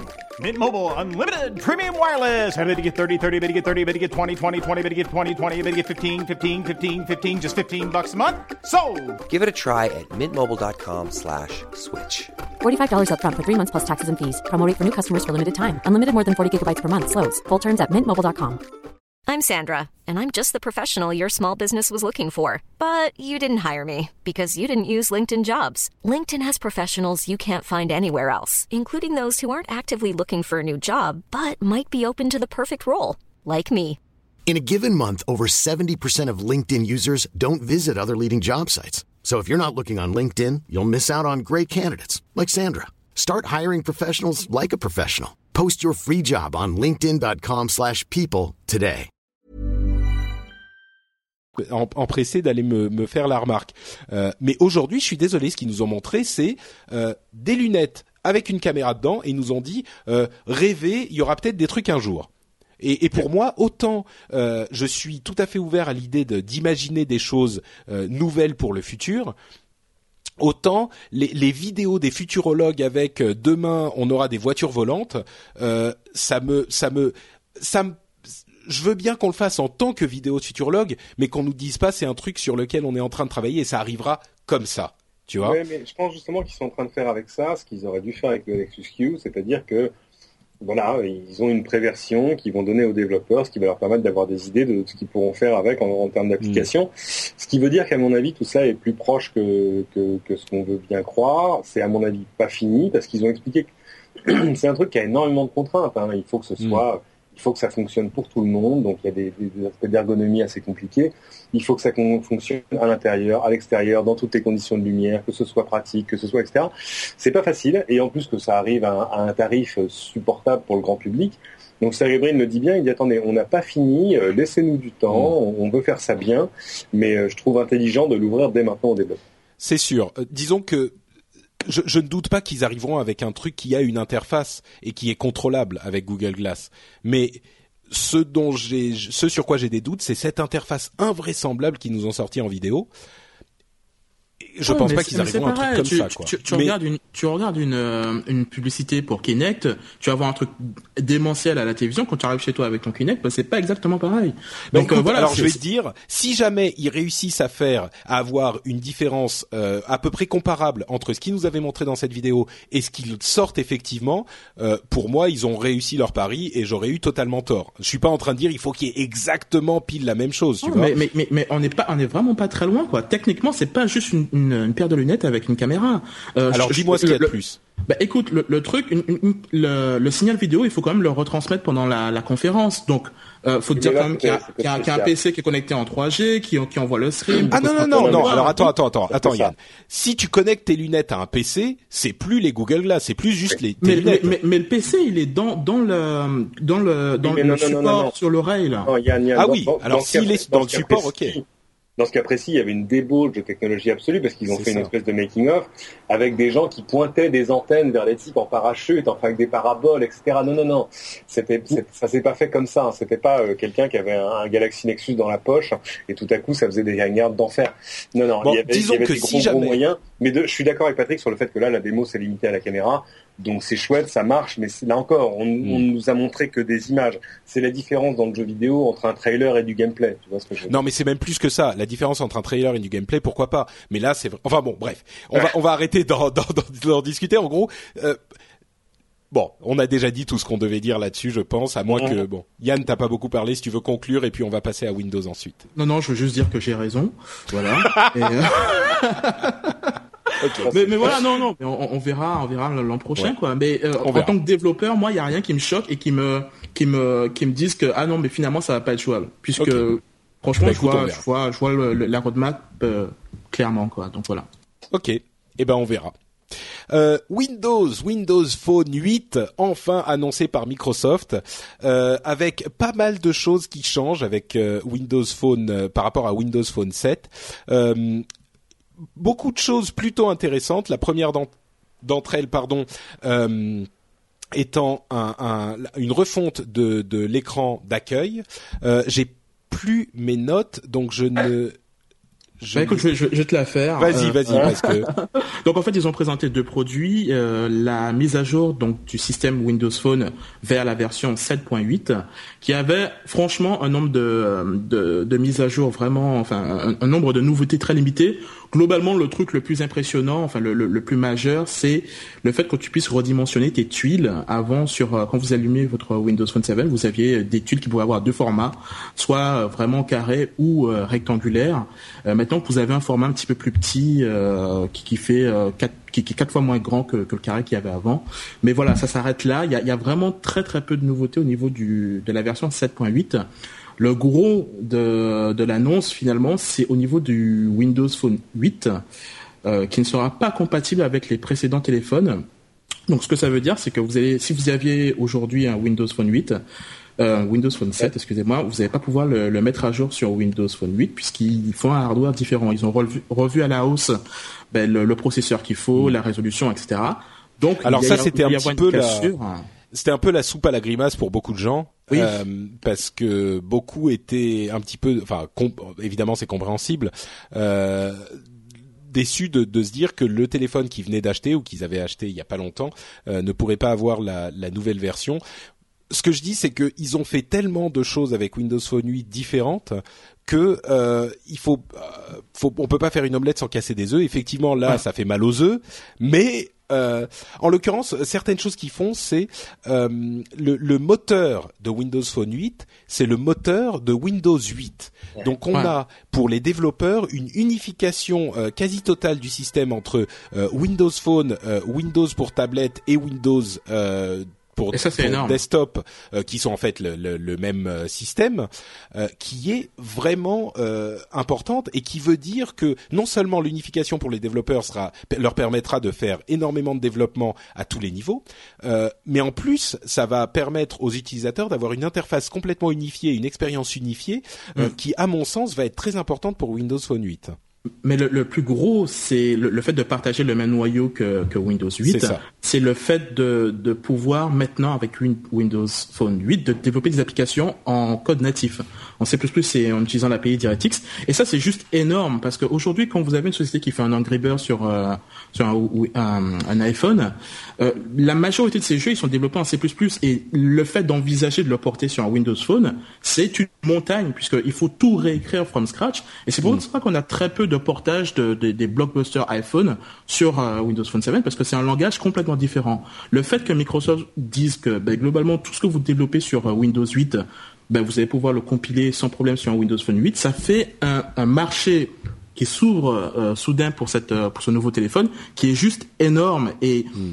globalement un, un, un, jeu ou une application iPhone si schématise, c'est avec un claquement de doigts, il sera extrêmement facile de, de, de la rendre également compatible euh, pour. Windows Phone 8. Donc euh, c'est euh, un très très gros, euh, c'est un très très gros morceau et j'ai hâte de voir bah, qu'elle soit disponible sur le marché. Quoi, c'est énorme les autres choses qu'ils ont annoncé, c'est le support du NFC, du portefeuille virtuel. Euh, Cédric est très enthousiaste sur le NFC. Moi, j'attends de voir euh, les applications pratiques. Euh, pardon, je pensais à Cédric ah. Bonnet, mais ah, t'es peut-être très enthousiaste aussi. Hein, non, mais, tout le monde se concentre sur le NFC en disant le paiement, le paiement, le paiement. Ouais. il va se passer d'autres trucs intéressants en termes d'échanges simples de fichiers, mm. en termes pour parler à des objets, etc., etc. le paiement ne sera pas tout le NFC. C'est vrai. Euh, intégration de Nokia Maps, qui est une sorte de comment dire euh, super système de cartes euh, avec GPS intégré, qui est pas mal. Euh, ils, ils, utilisent alors pour moi, les choses même encore plus importantes, c'est deux choses. D'une part, le, le le fait qu'ils utilisent leur force sur d'autres marchés pour euh, amener euh, des applications intéressantes sur euh, Windows Phone avec Windows Phone 8. Donc, d'une part, évidemment la Xbox avec ce nouveau, ces nouvelles spécifications, on pourra avoir des jeux de bien meilleure qualité qu'on ne les avait avant sur Windows Phone 7. donc ça, c'est très important parce que Windows est Microsoft est bien sûr très présent sur le marché des jeux avec la Xbox. Et d'autre part, les, le module qu'ils ont montré d'utilisation en entreprise est tout simplement invraisemblable. Enfin, euh, c'est la première fois que moi j'ai eu envie d'avoir un téléphone pour dans dans l'entreprise un téléphone spécifique et à mon, il, il est très possible qu'il bouffe complètement euh, RIM euh, et les BlackBerry sur ce marché parce que évidemment toutes les entreprises sont déjà équipées avec des systèmes Microsoft très euh, complexes, euh, des choses comme SharePoint, euh, bien sûr Office, etc. Et là, on peut gérer les choses et communiquer. Enfin, ça devient je sais pas comment dire, ils sont en train de, de avec ce système d'amener la révolution du smartphone qu'on a déjà connu dans notre vie quotidienne dans notre vie professionnelle. Moi, c'est peut-être l'une des parties qui m'a le plus impressionné et qui m'a vraiment enthousiasmé.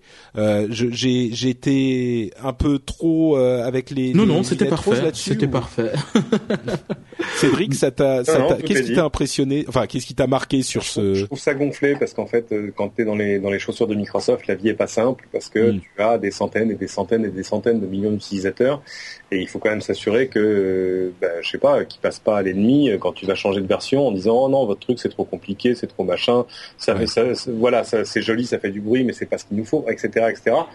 Euh, surtout dans le lot, il y a surtout les entreprises qui, euh, elles, font des choix informatiques souvent un peu conservateurs, parce qu'elles aussi, elles ont un parc de gens d'applications, de gens informés, etc.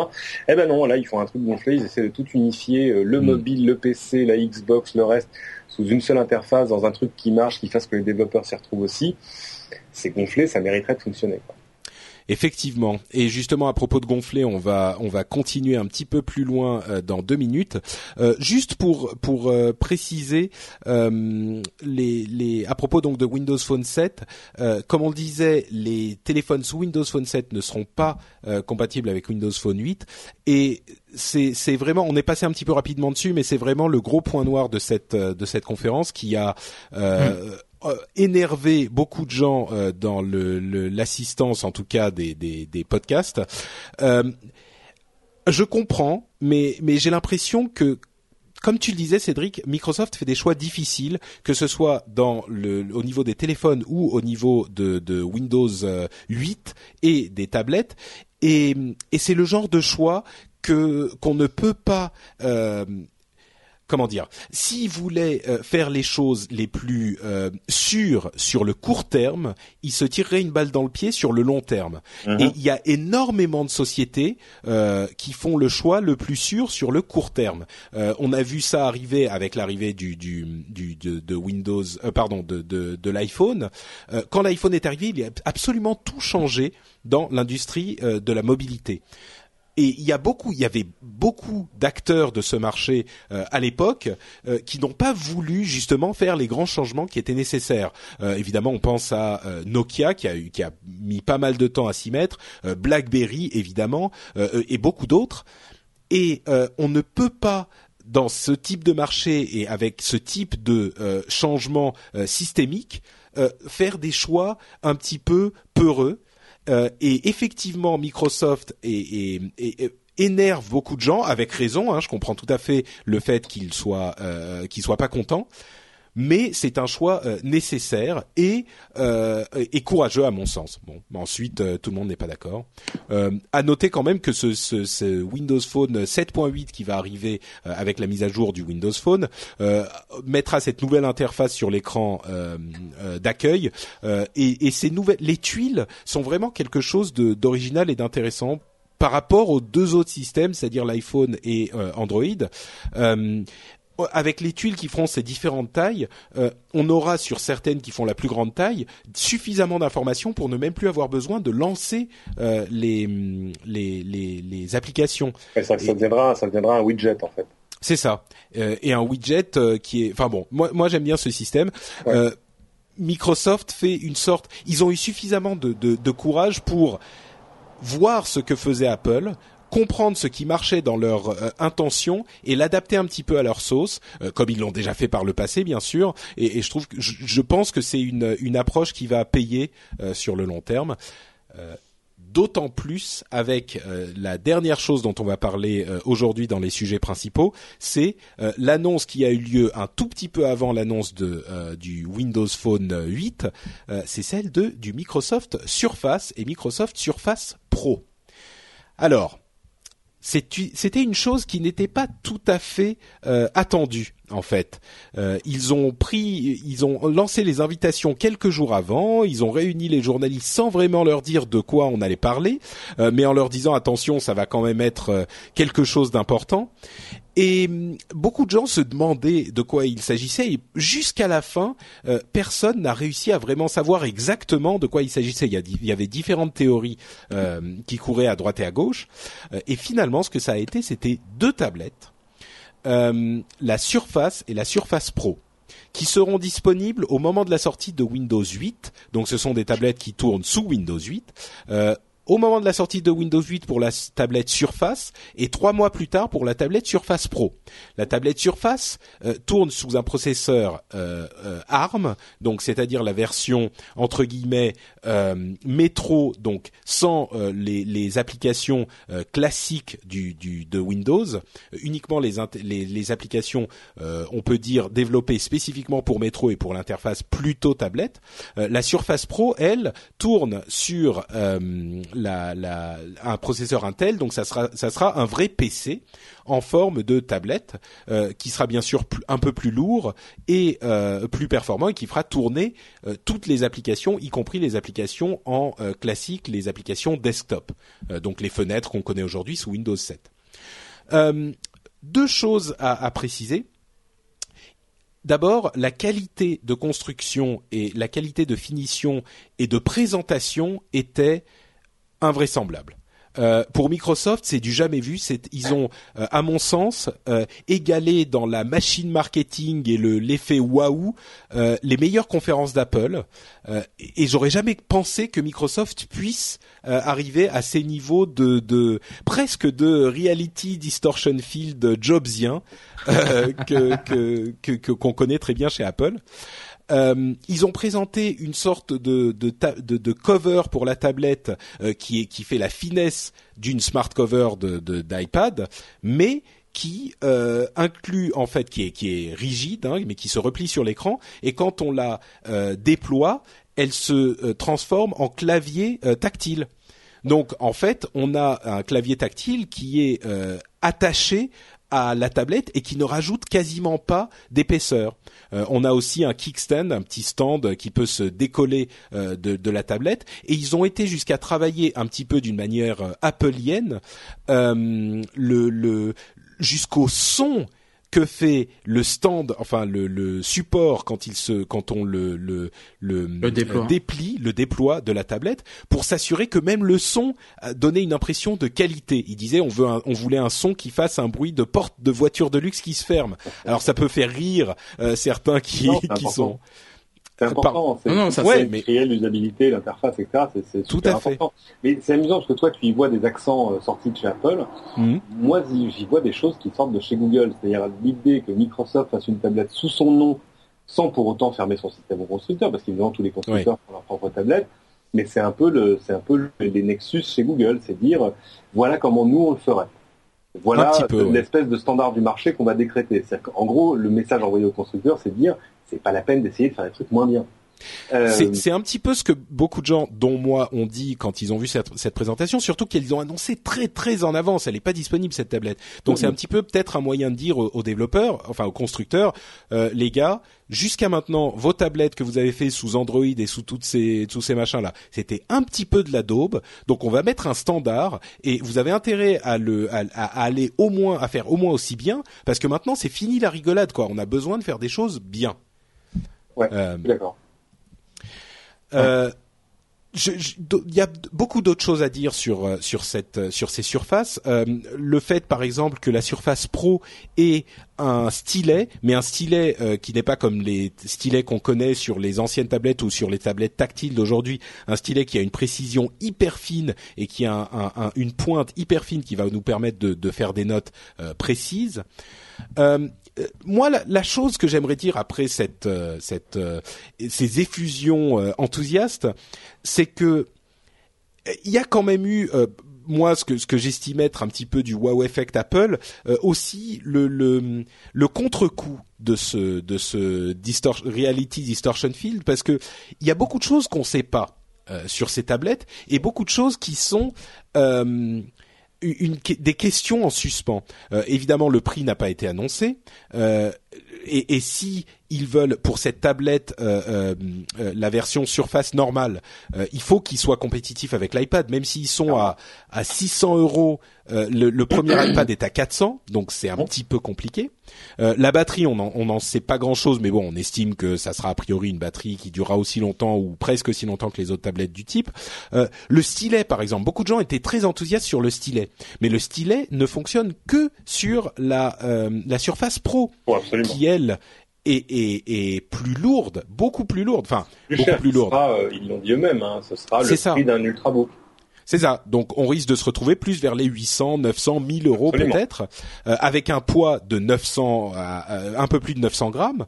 Euh, donc c'est plus tout à fait l'esprit tablette. Et certains se sont dit ah bah voilà moi je peux avoir ma tablette qui fait aussi mon ordinateur en même temps. Et, j'imagine que c'est ce que Yann pense. Mais du coup, il y a un autre type de clavier euh, cover pour la, Surface Pro qui a un tout petit mouvement qui est pas juste un touch, euh, un clavier touch, mais qui a un petit mouvement qui est quand même très très fin, euh, mais qui a un petit mouvement, donc il y a un, meilleur clavier. Mais c'est quand même pas un clavier de portable non plus. Donc on, on arrive à un niveau s'il pèse 900 et quelques grammes et qui coûte 900 et quelques euros est-ce qu'on va pas se dire, bah à ce moment, un, un, vrai euh, ultrabook ou un, un, MacBook Air, est-ce que à ce moment autant pas avoir un vrai ordinateur dans ces conditions? Donc il y a encore certaines choses qui, à mon sens, ne sont pas tout à fait claires.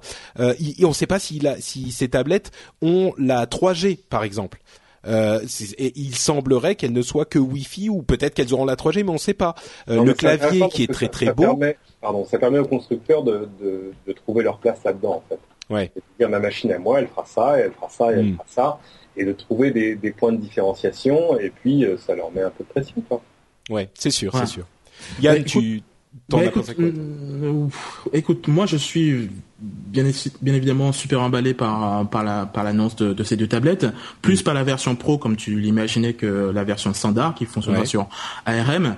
Euh, à, titre de comparaison, quand on dit que la version pro sera plus lourde, qu'elle sera plus, plus, limite comparable à, à, un, à un MacBook Air. Euh, son épaisseur, c'est 13.5 mm. Donc c'est exactement la même épaisseur que l'iPad 1. Donc c'est pas si épais que ça. Celle hein. du Pro ah oui, que l'iPad 1, oui, effectivement. Oui, oui tout à fait, voilà. Donc on, on sort pas non plus de la dimension tablette pour euh, pour euh, vers des, des trucs beaucoup plus épais. Donc euh, c'est clair, beaucoup plus épais qu'un qu'un nouvel iPad, mais mm. ça reste quand même raisonnable. Et et honnêtement, par rapport à la question que tu posais, bah, pourquoi ne pas prendre directement un MacBook Air, enfin un ultra portable? Bah, Parce que oui, je suis pas je suis pas en train de dire que c'est le choix qui s'impose forcément. Je suis juste en train de dire que la question peut se poser pour certains. Oui, oui, mais je me, je me la suis posée, je me mm. la suis posée, et en fait la, la, raison est très simple, c'est que moi j'ai un iPad que j'adore, que j'utilise pratiquement tous les jours, et mhm. j'adore le format, quoi, le, truc vraiment orienté consommation avec euh, une interface orientée consommation, exactement la même chose que nous propose Metro, mais dans 20% des cas, ben, je vais avoir besoin de mhm. basculer sur un ordinateur standard, sur un, système d'exploitation standard. Et c'est pour ça que passer sur un MacBook Air, ben, du coup, je serais bloqué uniquement avec un ordinateur standard et j'aurais plus cette simplicité d'utilisation euh, d'une tablette quoi. Donc là, le fait d'avoir les deux et de pouvoir comme ça 20% des cas où j'ai vraiment besoin de faire un truc particulier que, que me propose pas l'iPad, hmm. ben là, euh, voilà, je, suis débloqué avec ça. Donc euh, non, franchement, moi, je suis super emballé le poids supplémentaire et l'épaisseur supplémentaire, toi, ne te ne te gêne euh, ne te gênerait pas à ton avis ben, Parce que quand tu l'utilises comme comme tablette, euh, déjà que un iPad qui fait à peu près 600 grammes, c'est quand même un petit peu lourd à force. Euh, si tu t'approches des 1 kg, pour l'utilisation en tant que tablette, ça peut devenir gênant. Bah écoute, moi j'ai toujours mon iPad 1, j'ai pas fait la mise à jour vers le 2 hmm. parce qu'il répondait pas à mes problèmes et ni le 3 donc donc je suis habitué à, à, ce format entre guillemets. Oui, mais le poids le poids est quand même moins élevé. Tu vois, quand tu le tiens entre les mains. Je, ah, je, je, je, je, sais pas où, enfin, sur, sur, si, si, si. D'accord. D'accord, d'accord. Bon, mais, enfin, bon, voilà, effectivement, c'est vraiment au cas par cas, c'est vraiment par rapport à ton hmm. expérience. Il y a des gens qui font que de la consommation, donc euh, du coup pour hmm. eux, l'iPad c'est parfait. Je, je ne ou, jette pas ou la, surface classique, quoi. Voilà, donc euh, voilà, chacun son utilisation et le fait d'avoir le choix ici, eh ben ça, ça m'emballe beaucoup. Voilà. Effectivement. Et je suis sûr qu'il y a beaucoup de gens qui seront dans ce cas aussi.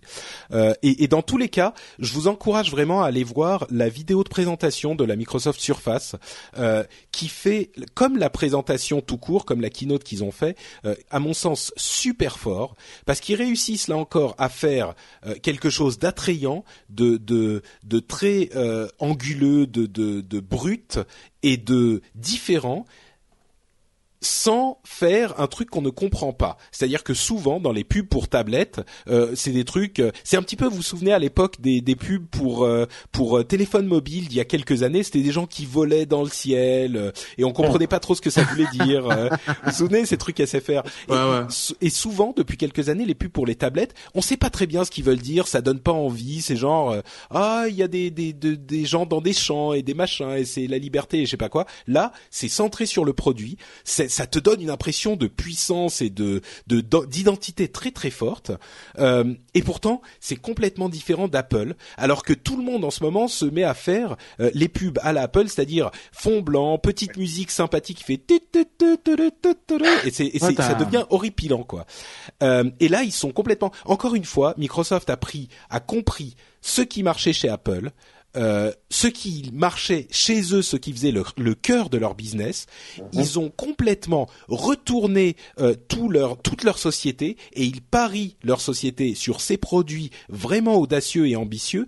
Et il faut préciser que bien sûr, euh, c'est Steven Sinofsky qui est à la tête de la recherche et du développement et de la conception de ces produits, mais aussi Steve Ballmer, dont on, il est facile de se moquer parce que bon, il est un petit peu bonhomme, il a cette vidéo de super énervé marketing où il balance des chaises, etc. Euh, mais c'est lui qui a qui est le chef de Microsoft, le grand le grand chef, et c'est lui qui a donné le feu vert à tous ces changements radicaux. Et c'était pas une décision facile là encore. Donc, euh, ah je pense que que Microsoft fait un, un, un énorme pas je pense en avant. Maintenant, l'avenir nous dira si c'est en avant ou en arrière, mais euh, cette unification totale de Surface Windows 8, euh, Windows Phone 8 va être hyper bénéfique pour eux, va donner un environnement général que tout le monde connaîtra chez les consommateurs parce que tout le monde est sous Windows euh, et qui va être super et qui est, enfin, moi je ne peux que l'admirer à, à quasiment tous les niveaux et je suis très heureux de voir que Microsoft ressort les crocs, quoi. Ouais, ouais, ouais, qu'un jour Patrick deviendra un fanboy Microsoft, j'avoue. Oh, on a de la marge. on a de la marge. non, mais tu vois, c'est, c'est, c'est, enfin, oh, je sais qu'on, qu'on en rigole, mais beaucoup de gens me disent parfois que ah t'es fanboy de ci, fanboy de ça. Quand Facebook fait un truc intéressant, je suis super excité par le truc. Quand Google fait un truc intéressant, je suis fan de technologie. Pourquoi? Parce que la technologie, c'est presque de la magie, quoi. C'est des trucs qui nous permettent de faire des choses qui étaient impossible de faire avant, inimaginable, mm. et tout à coup il y a une société qui fait quelque chose de de d'audacieux et il y a quelque chose de merveilleux qui arrive dans nos mains. Un peu comme Google Glass quoi en fait.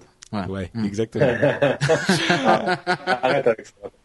Euh, Cédric, peut-être, t'as pas été très très bavard sur le, le Surface et le Surface Pro. T'as quelque chose à dire Je suis, euh, il, se trouve que j'étais chez Microsoft il y a pas longtemps, mais pour voir d'autres mhm. choses, euh, principalement autour des interfaces et de Kinect. Et eux, eux, ils croient tout simplement que tout ce qui est autour de toi va devenir une interface. C'est-à-dire évidemment l'écran de tes smartphones, tes tablettes, ton machin, ton PC, le reste, mais aussi le mur de ta maison, la porte d'entrée, le mur de la chambre, etc. Donc tout ça finalement est très logique on comprend mieux. Souviens-toi comment s'appelait ce, ce prototype, euh, même pas sorti, de petite tablette à deux écrans. La courrier, ouais.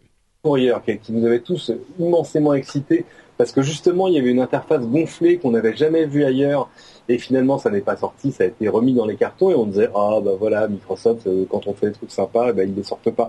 Et ben mm. maintenant on comprend pourquoi. Parce qu'évidemment, ils avaient derrière ce projet de truc qui euh, allait un peu euh, unifier tout ce qui existait par ailleurs chez eux.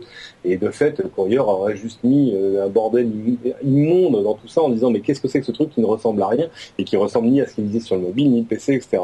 Hmm. Donc, donc ça va, on pardonne parce que c'est agréable de voir Microsoft faire des choses gonflées. On est d'accord. Et sur ce, on va refermer la page principale de notre émission. On a quelques petites news et rumeurs sur lesquelles on va passer rapidement ensuite. Mais entre les deux, je vais vous parler euh, pendant quelques instants de nos sponsor ou plutôt de notre sponsor, la boutique No Watch. Euh, vous connaissez bien sûr la boutique No Watch, le fan shop euh, de la boutique No Watch qui vous permet d'acquérir des objets d'une qualité invraisemblable, d'une beauté sans égale euh, et en plus qui sont gérés entièrement par les petites équipes de No Watch, qui sont emballés par des podcasteurs. Certains aiment à dire que les les objets de la du fan shop viennent avec de la sueur de podcaster. Il y a un petit peu de vrai là-dedans, euh, mais vous avez toutes sortes de différents objets euh, qui vont du petit écusson à 5 euros à la grande planche vinyle déco euh, qui vous permet de mettre nowatch.net fièrement sur votre MacBook Air ou votre tablette par exemple ou votre smart smartphone parce qu'il y a aussi des petites planches vinyle. Donc vous pouvez aller sur nowatch.net slash fanshop ou directement nowatch.net pour trouver le lien vers les boutiques dans la barre du haut. Mais aussi, autre chose importante, les t-shirts arrivent dans la boutique euh, du fan shop. Enfin, les t-shirts arrivent et pour ceux d'entre vous qui auront l'immense privilège d'aller à Comic Con Paris, euh, à laquelle, euh, enfin la conférence des cultures geeks à laquelle No Watch est bien sûr présente, sur le stand DA34, entre parenthèses. Euh, si vous venez et que vous avez, alors d'une part, on aura euh, ces objets et des t-shirts en vente, donc on espère que vous nous ferez l'amitié euh, de nous filer un, un, petit coup de main par ce biais. Mais en plus de ça, si vous venez avec un t-shirt No Watch que vous aviez déjà acquis, on vous fait une réduction invraisemblable, monsieur, de non pas un, non pas deux, non pas trois, mais 5 euros sur le nouveau t-shirt de avec les nouveaux logos. donc bon, on plaisante, mais effectivement, si vous voulez euh, non, venir. présente pas, là, je suis en train de sécher une larme, c'est trop beau. ah bah on essaye, mon bon monsieur. Hein. Euh, donc bon voilà, si vous venez nous jeter, nous nous jeter pas des pierres, mais si vous venez jeter, jeter un petit coup d'œil au magnifique stand No Watch, qui en plus il y aura, enfin il est deux fois plus grand que l'année dernière, il y aura une caravane et tout, le stand DA34 à euh, Comic Con. Ça nous fera très plaisir. En plus, vous pouvez faire de bonnes affaires. Euh, entre parenthèses, la Comic Con de l'année dernière, c'était vraiment une occasion incroyable de vous rencontrer. On n'a pas souvent cette occasion. On fait quelques lives de temps en temps, mais là, c'était vraiment euh, une expérience particulière. Donc, on est vraiment heureux quand on, peut vous voir dans ces conditions. Donc, je suis très impatient euh, de voir comment ça va se passer cette cette fois-là. Et encore une fois, euh, il y aura des émissions qui vont être tournées euh, à tout moment, enfin à, différents moments de Comic Con, du jeudi au dimanche.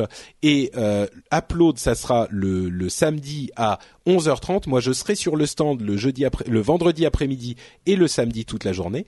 Euh, on fera euh, la technique sur d'autres émissions et tout. Il y aura euh, Saturn, Backcast, Will Co, euh, Zapcast, Geeking, Cantina News, Season 1 le, le, dimanche, à Room en live, etc. Donc venez nous rendre un petit, une petite visite. Si vous ne pouvez pas venir à, à Comic Con, ah non, pardon, j'oublie, concours photo exceptionnel. Euh, Jérôme m'aurait tué si je l'avais oublié. D'autant plus que euh, c'est quelque chose d'intéressant puisque il y a euh, des lots importants pour les vainqueurs, dont Premier lot, un appareil réflexe numérique, et pas n'importe lequel, le Canon EOS 600D, qui est offert par matériel.net. Entre parenthèses, le 600D, euh, le Canon 600D, c'est à peu près ce qui se fait de mieux en matière de euh, euh, de réflexe numérique de, de, début de gamme. c'est un super bon appareil. Donc, si vous voulez avoir une chance de le gagner, c'est très simple. vous envoyez votre photo de la de Comic Con. Donc, c'est une photo sur thème Comic Con. Il faut être sur place. Hein. c'est pas pour tout le monde non plus vous l'envoyez par mail entre le 5 et le 31 juillet à mail at nowatch.net en suivant les consignes ci-dessous et là je vais les lire. Euh, le sujet de votre mail doit être photo Comic Con 12. Le nom de votre photo doit être euh, le nom de votre votre nom ou votre pseudo comicon 12.jpg et il faut une seule photo par mail. Évidemment, si vous, vous n'avez pas euh, suivi toutes ces informations, vous pouvez facilement les retrouver sur notre tableau de bord. vous pouvez accéder au tableau de bord de de la Comic Con pardon, je dis tableau de bord, je veux dire journal de bord le journal de bord de Comic Con est accessible soit depuis nowatch.net, soit plus simplement sur euh, nowatch.squarespace.com. Vous connaissez peut-être Squarespace si vous êtes adepte de euh, podcast anglophone. Donc nowatch.squarespace.com. Il y a une partie photo, concours photo, et ça c'est notre euh, journal de bord où on va mettre plein de photos de Comic Con Paris, de notre activité là-bas, de la préparation, de la manière dont se déroulent les émissions, de nos rendez-vous avec les auditeurs. Et donc si vous n'êtes pas à euh, Comic Con, vous pouvez aller y jeter un coup d'œil quand même en virtuel euh, là-bas sur euh, nowatch.squarespace.com et en plus vous trouverez les le concours photo là-bas et les règles. donc le concours photo, je disais, je parlais du Canon, du Canon EOS, mais il n'y a pas que ça. Il y a une mini chaîne LG, il y a des t-shirts offerts par Planète Légende, la mini chaîne offerte par Mixbar et trois étuis No haute couture. No Rêve est un fabricant d'accessoires pour euh, euh, appareils mobiles. Euh, donc trois étuis aussi offerts par eux. Bref, on a tout un tas de prix. Allez y jeter un coup d'œil sur nowatch.squarespace.com. Et en tout cas, venez nous rendre visite à Comic Con. Il y a encore des places. Vous pouvez les acheter directement depuis le site NoWatch pour leur dire que vous êtes passé par chez nous. si vous voulez venir à Comic Con et que vous n'avez pas prévu la chose, vous pouvez encore les acheter. Si vous faites rien ce week-end, franchement, moi je dis, il n'y a pas autre chose de mieux à faire. Absolument.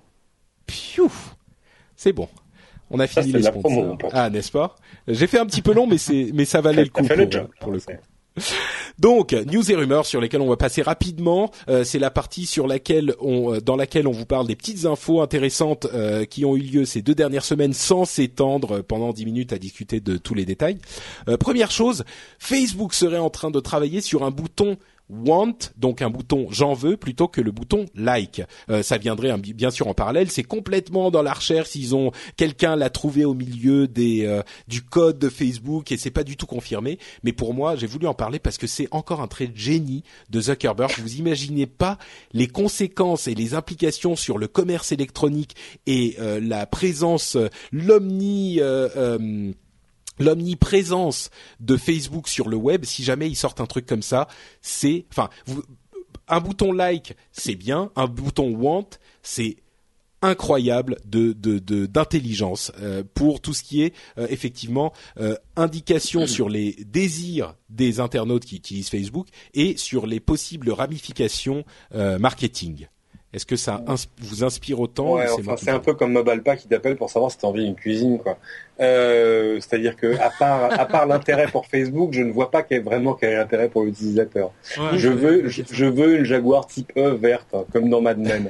Euh, mais très bien, une fois que une fois que j'ai dit ça, Facebook peut de fait me servir des pubs de la concession locale, mais en dehors de ça, je vois pas bien l'intérêt. Donc j'en vois l'intérêt pour Facebook, j'en vois pas l'intérêt pour l'utilisateur. C'est comme quand Facebook vous demande si vous allez déménager bon, euh, je, voilà, moi qui suis euh, fraîchement fiancé sur Facebook, je suis sûr que je vais me retrouver avec plein de pubs pour des trucs autour du mariage. Enfin voilà, bon, c'est. Euh... Attends, fraîchement fiancé sur Facebook, ça veut dire que t'es fraîchement fiancé ou juste sur Facebook? Oui, dans la vie réelle aussi, pas juste sur Facebook pour rire. non, mais non, mais ça faisait, ça... tu viens de te fiancer? Oui. Oh mais je savais pas. Mais félicitations. non mais attends, mais c'est important ça quand même comme info. Mais welcome, mais on se parlera de, on se parlera de euh, nos vies une autre fois. C'était juste un exemple, un exemple qui me touche. Oui, non, mais, mais, mais euh, voilà, c'est vrai non, que, mais évidemment, ça, Facebook, c'est surtout à lui permettre de servir des pubs plus pertinentes, mais il y a, bon, il y a, il y a manière et manière de le faire. Quoi. Non mais bien sûr, mais c'est, enfin évidemment que ça ne sert que pour Facebook. Hein. Moi, quand je, je parle du génie de Facebook, euh, c'est effectivement à Facebook que ça sert. Mais t'imagines tous les gens qui se disaient sur tel et tel site, je fais like, mais je sais pas tout à fait si like ça veut dire que euh, j'aime bien, je soutiens, je, je, je, le voudrais. Là, on peut préciser euh, exactement ce qu'on ce qu'on ce qu'on veut dire en pressant ce bouton. Et évidemment, ensuite, ça sert euh, pour. mais en fait, tu, tu vois tous les tous les sites du type Pinterest, ce genre de choses, qui les gens qui ripinent, qui repinent les, les différents les différentes images qu'ils y voient. C'est une opportunité pour le marketing importante. Et là, Facebook peut s'approprier ce type d'opportunité aussi d'une manière qu'on n'attendait pas vraiment et qui, quand on en parle, euh, devient hyper simple. Et, et, je pense que ça peut servir aussi aux gens, bon, aux utilisateurs, c'est pas hyper utile, mais pour se faire leur collection de ce qu'ils veulent, des pense-bêtes, des, des... c'est ce qu'ils font avec Pinterest finalement. C'est des sortes de pense-bêtes de ce qu'ils ont aimé quelque part sur le web et ce qu'ils aimeraient bien avoir. Donc, euh... bon, Yann, ça t'inspire pas tellement. Non, non, je me vois. J'ai jamais cliqué sur un like. Euh, je me vois pas cliquer là-dessus. Mais... c'est clair. Mais voilà. Au moins c'est clair. Euh, Boot to Gecko. Euh, vous vous souvenez de ce système d'exploitation entre guillemets qui était fait à partir de euh, du système euh, du, du, navigateur de Mozilla, donc Firefox. Il devient Firefox OS. Donc c'est un système pour appareils mobiles et pour téléphone plus spécifiquement évidemment. on pourrait se demander ce que Mozilla vient faire dans le marché des systèmes d'exploitation là où on se rend compte que Là, on se rend compte que Google n'a pas eu un succès certain avec Chrome OS, et c'est un petit peu la même euh, la même démarche. Mais il semblerait qu'ils aient déjà des partenaires euh, dans le monde de la, de la téléphonie et qu'ils veuillent en faire un, un, téléphone, enfin un système pour téléphone euh, d'entrée de gamme si c'est déjà en cours et qu'ils ont effectivement des débouchés, pourquoi pas? C'est un petit peu curieux, mais bon, pourquoi pas Attendons de voir. RIM va de mal en pis. Euh, ils ont annoncé leur dernier chiffre. Euh, RIM, c'est BlackBerry, hein, comme on vous le disait. 500 millions de pertes sur 3 milliards de revenus. Euh, bon, ça n'est qu'un des nombreux chiffres qui montrent que BlackBerry ne va pas bien, mais bon, c'est pas forcément une nouvelle. Rien de le dire. Ouais, c'est c'est ça commence vraiment à sentir le sapin là chez BlackBerry. Hein. Bah, c'est-à-dire tout l'avenir de BlackBerry repose, enfin de RIM repose sur DV10 qui, est le, qui serait la nouvelle version du système refaite de zéro, mm. etc. Et avec le temps qui passe, elle est reportée s'inédier. On se demande s'ils vont survivre assez longtemps pour la lancer ou si euh, euh, il sera encore le temps de la lancer quand elle sera prête. Quoi. C'est un peu, c'est un peu ce qui était arrivé à Palm en son temps.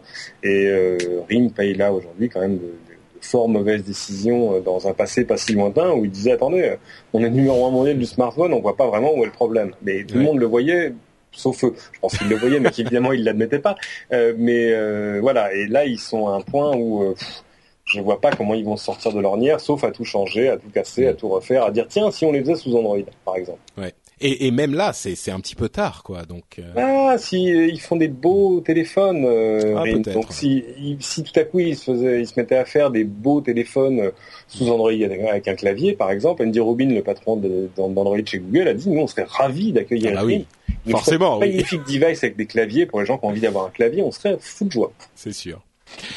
Euh, Twitter en passe de faire. Bon, vous savez quoi On s'en fout de l'API de Twitter. Allez hop. C'est pas grave. Suivant. pas important. Euh, Sony rachète Gaikai. Gaikai, c'est ce système un petit peu similaire à OnLive qui vous permet de jouer à des jeux qui sont euh, exécutés sur des machines distantes et qui ne vous envoient que la vidéo et vous leur envoyez les commandes. Du cloud gaming. Du cloud gaming. Et je me souviens de d'une certaine personne dont le prénom commence par Y euh, qui se moquait euh, un petit peu comme je me moque de, de Google Glass ou en tout cas comme je dis crois pas. Sauf que OnLive et Gaikai fonctionnent aujourd'hui euh, et tellement que Sony rachète l'un d'entre eux. Ça peut promettre de, des choses intéressantes pour les prochains systèmes de Sony. Ouais. ouais eh ben, écoute, euh, A priori, alors il y a plusieurs choses. Ça, ça, servirait à la prochaine PlayStation 4, si elle s'appelle comme ça, euh, à jouer aux, jeux précédents. euh, sans avoir de compatibilité hardware avec la, la plateforme précédente. En clair, euh, la compatibilité serait assurée au travers du cloud gaming. Mais je pense que ça aura aussi d'autres utilisations parce que parce que c'est trop intéressant, trop intéressant pour que Sony n'en fasse que ça. Effectivement. Ouais, euh, mais, mais, mais je vais je vais te dire un truc qui, qui te surprend, c'est que je je reviens en arrière quand même sur cette sur ce que je pensais de la oh, Vega mais non, mais, mais voilà, il y a, y a que les idiots qui changent pas d'avis. Euh, effectivement, ça fonctionne, ça fonctionne. Euh, pas, ça n'atteint pas un niveau qui, euh, qui, qui moi me, me, me, ferait évaluer le fait de switcher euh, vers, vers ça mhm. à la place d'une Xbox. Mais c'est vrai que ça fonctionne. Bon, j'ai testé et euh, c'est très impressionnant. Le fait que Sony ait racheté Gaikai, c'est une, une des annonces qu'on qu'on attendait beaucoup à l'E3 d'ailleurs. Hein. Et on a été un petit peu. Ouais, voilà, mais c'est un petit peu dommage. Mais en tout cas, ouais, moi je suis super excité par rapport au truc, pas pour euh, pas pour la la PS3, mais plus pour avoir les jeux PS3 sur ma ma PS Vita ou sur les téléphones, en fait tous les devices que, que, que fait Sony. Le fait de pouvoir te streamer, un, je sais pas moi, un Crysis 2 ou je sais pas sur un sous ta petite PS Vita. Ça, ça a l'air d'être assez intéressant. Donc, je sais pas où est-ce qu'ils sont allés chercher cette thune pour se racheter Gaikai parce qu'ils sont dans le rouge foncé. Mais en tout cas, c'est euh, c'est très intéressant et je suis ça de très très près. Ok, bah écoute, ça me fait plaisir que effectivement tu tu euh, admettes ton erreur et évidemment, euh, moi j'admettrai pas la mienne si un jour Google Glass euh, jamais. fonctionne. Jamais. jamais. suis sûr. bah tu l'as bien dit, hein, il y a que les idiots qui ne changent pas d'avis. Moi je ne change pas d'avis, voilà. euh, la redevance télé sera peut-être bientôt applicable aux écrans d'ordinateur. Bon, euh, ça j'avoue que je suis pas super content parce que je n'ai pas de télé, je ne regarde pas la télé, je ne veux pas de télé. Ah ouais, euh, tu fais donc partie des 10% de la population qui sera affectée par la taxe. Par la taxe. C'est ça, exactement. Parce que ce serait pas une nouvelle taxe pour les gens qui payent déjà la redevance. Hein. On paierait la redevance qu'une fois, euh, mais aujourd'hui c'était pour avoir quand on avait une télé. Maintenant, ce serait quand si on avait une télé ou un ordinateur. Bon, si c'est pas une taxe supplémentaire. Mais oui, mais parce que vous, vous avez tous la télé, vous vous en foutez. Mais moi, j'ai activement sorti la télé de chez moi. bon, nice try. Bon, je suis sûr que de temps en temps, tu vas sur Canal regarder un petit zapping, un truc comme ça. Non, non, non, jamais, vraiment. Ce que je fais. Je vous rappelle que l'art de c'est pour le service public. Oui, c'est ça. oui, voilà. Je, me suis rendu compte de ma connerie en le disant, mais bon, voilà. non, moi, ce que, je fais. Le feu de l'amour, peut-être, je sais pas. Bien sûr, l'amour, c'est sur TF1, Charlie. Ah, euh, non, ce que je fais, c'est France 24 de temps en temps. Donc, euh, je crois pas que ça fasse partie du service public. C'est ah, financé par l'État, mais si. Ah si, enfin euh, si si si, enfin au même titre que RFI. C'est financé par l'État, mais c'est pas. Ah d'accord. Bon, écoute, bon. C'est bah, financé par l'État, donc c'est le service public, monsieur. oui, mais c'est ils sont quand même indépendants. Euh, oui, bon, comme les autres. Ok. Oui, enfin c'est différent. Oui. Bon, écoute, euh, dans ce cas, euh, je ne peux rien dire. Effectivement, je je. non, mais de toute façon, t'écoutes France Info. Euh, pas vraiment. France Inter? Non plus. J'ai trop, j'ai trop. Non, non, mais j'ai trop de podcasts à écouter. Vas-y, Philippe, je t'en prie, quoi. Même pas. Euh, je sens que je suis en train de chuter dans ton estime. Non, non, non, non, non, non, non, mais ce que je veux dire, c'est qu'il n'y a pas que la télé dans la vie, il y a la, il y a la Oui, c'est vrai. C'est vrai. Non, bon, et puis effectivement, faut bien faire vivre la télé publique. Euh, je suis pas super fan, mais je peux comprendre que parfois on, il faut payer des pour des trucs dont on n'est pas fan. Ah, ça me, dans, ça... dans, les pays où il n'y a pas d'audiovisuel public, euh, on s'en demande. Ouais, c'est vrai. Bon, et puis pour vous dire, c'est avec d'autant plus de liberté que je suis payé par un groupe d'autovisuel très privé. C'est vrai. Euh, et puis pour vous dire toute la vérité, euh, je vais peut-être bientôt euh, déménager et je risque d'avoir une télé quand je déménagerai. Donc voilà, ça règle la question. Donc Voilà. Dernière chose dont on voulait vous parler, c'est la déclaration de l'internet libre que j'ai vu passer chez Corben, mais qui est passé un petit peu partout. C'est une sorte de déclaration commune entre toute une série d'organisations euh, diverses et variées euh, qui veulent faire un petit peu de bruit en mettant noir sur blanc leurs demandes et leurs exigences et leurs espérances pour Internet. des choses du genre nous sommes pour un Internet free et ouvert, il ne faut pas le censurer, il ne faut pas, il faut promouvoir l'accès universel et et, accessible à, à, tout le monde euh, euh dans, dans le monde. Il faut garder l'internet ouvert. Euh, il faut permettre l'innovation et ne pas punir les innovateurs, etc., euh, etc. Tout un certain nombre de choses euh, qui sont plutôt très très bien. Et comme il y a quand même, enfin, elle vient d'arriver et il y a déjà un petit peu de bruit derrière, donc je me dis que c'est peut-être pas, que c'est peut-être un de ces, de ces, une de ces rares, un de ces rares mouvements sur internet qui pourrait faire un petit peu de bruit.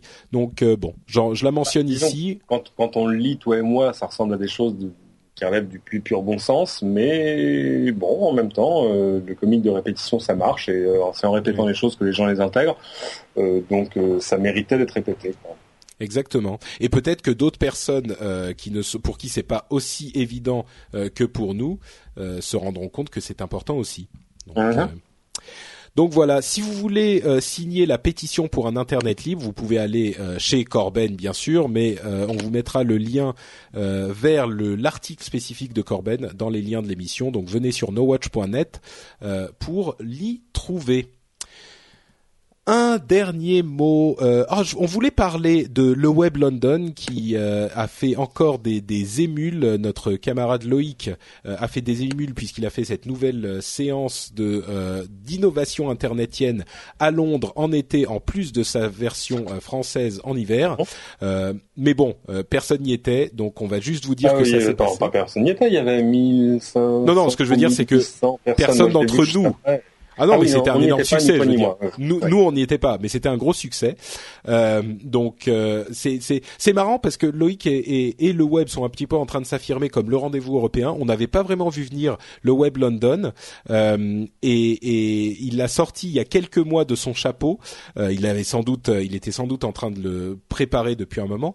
Et euh, bon, c'est c'est quelque chose qu'il faut applaudir parce que c'est quelque chose qui marche et qui est là encore un petit peu audacieux. Donc ouais. bravo bravo à euh, Good job.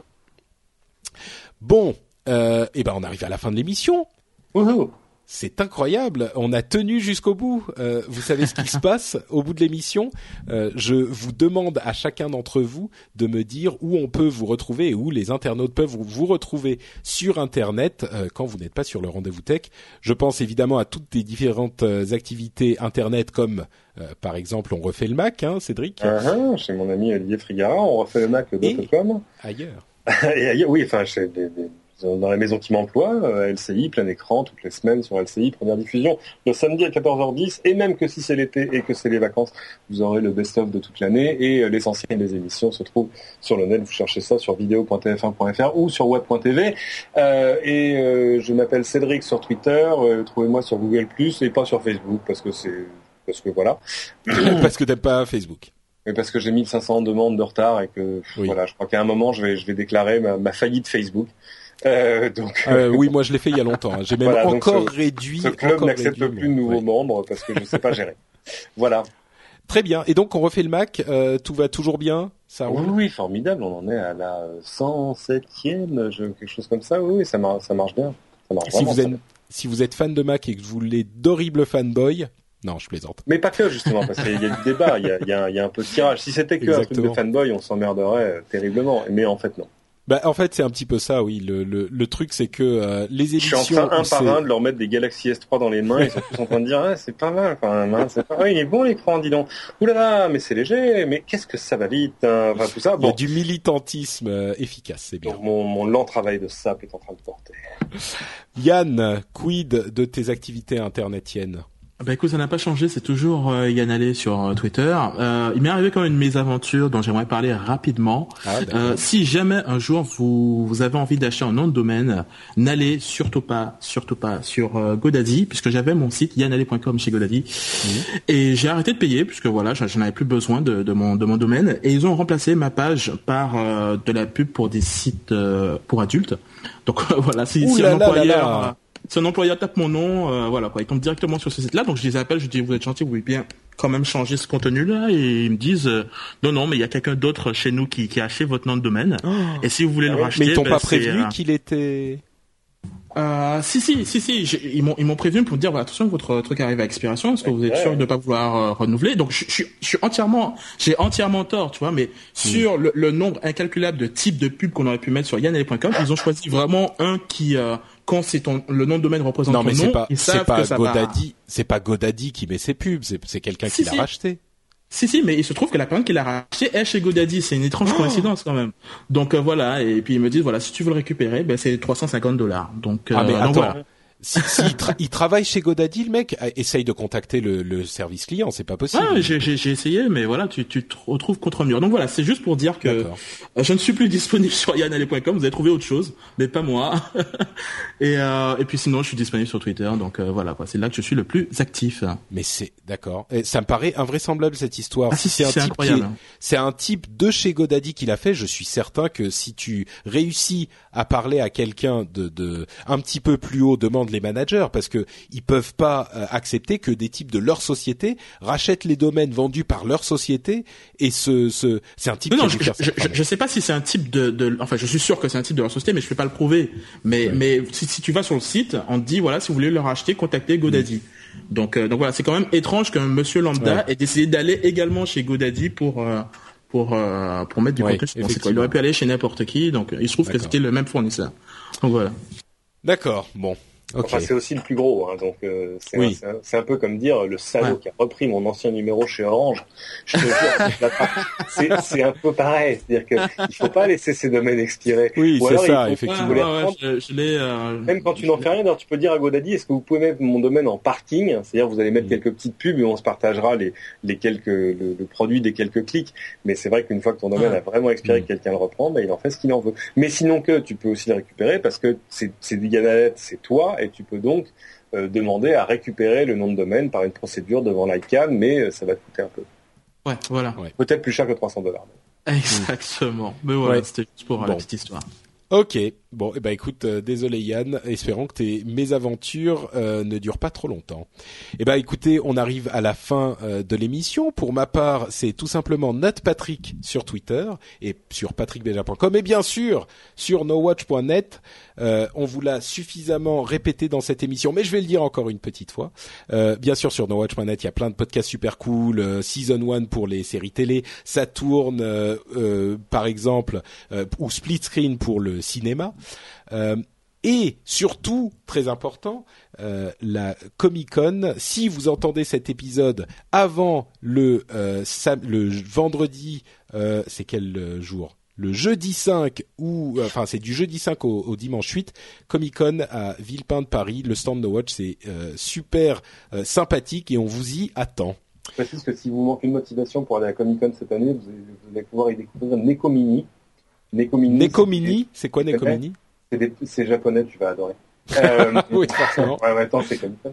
Enfin, c'est Comic Con ou c'est Japan Expo euh, bah, C'est les deux ensemble en fait. Hein, le, le, billet donne accès aux deux. Le billet de l'un donne accès à l'autre. Je crois que c'est plutôt à Japan Expo. Euh, c'est des petites oreilles de chat que tu te mets sur la tête avec une espèce de petit perso. Enfin voilà, comme un serre D'accord. Sinon, qu'il y a un capteur neuronal dessus et que selon ta concentration, ah les oreilles vont se dresser ou non. Et c'est fait, c'est fait par une boîte que j'ai rencontrée moi à Tokyo en novembre dernier. Ah mais c'est ça que j'ai euh, vu, que j'ai vu. Oui, c'est là-bas que j'avais vu. Oui, oui. C'est des fous. Euh, et euh, et pour eux, c'est un accessoire de mode. Euh, c'est oui. tout à coup, on va, on va pas voir ce qui se passe dans ton cerveau, mais disons, on va voir ton état de concentration, on va voir tes émotions, etc. C'est absolument génial. Je sais pas combien ça coûte, mais à mon avis, ça l'est. je sais pas combien ça coûte, mais ça, mais à mon avis, ça les vaut. C'est, c'est pas mal. ça, ça mérite d'être le titre de l'émission. Ça. c'est, oh, je sais pas. Je pensais parler des, des keynotes, mais euh, bon, on verra, on verra. En tout cas. Merci à vous deux d'avoir été présents pendant l'émission. Merci aux nombreux auditeurs d'avoir été là euh, pendant l'enregistrement. Euh, et euh, merci à Ustream d'avoir permis la diffusion en direct.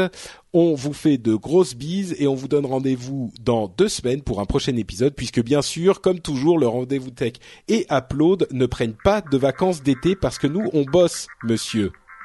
on bosse toutes les semaines. Oui, toutes les deux semaines, c'est vrai aussi. Merci à tous, à très bientôt, ciao.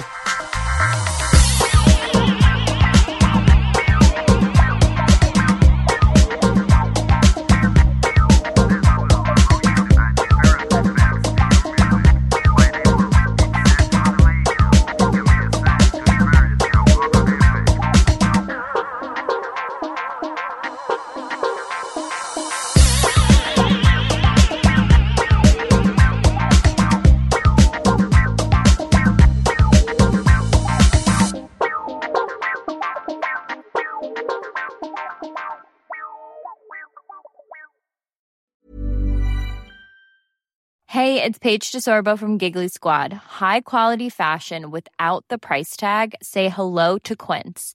I'm snagging high-end essentials like cozy cashmere sweaters, sleek leather jackets, fine jewelry, and so much more. With Quince being 50 to 80% less than similar brands. And they partner with factories that prioritize safe, ethical, and responsible manufacturing. I love that. Luxury quality within reach. Go to quince.com slash style to get free shipping and 365 day returns on your next order. Quince.com slash style.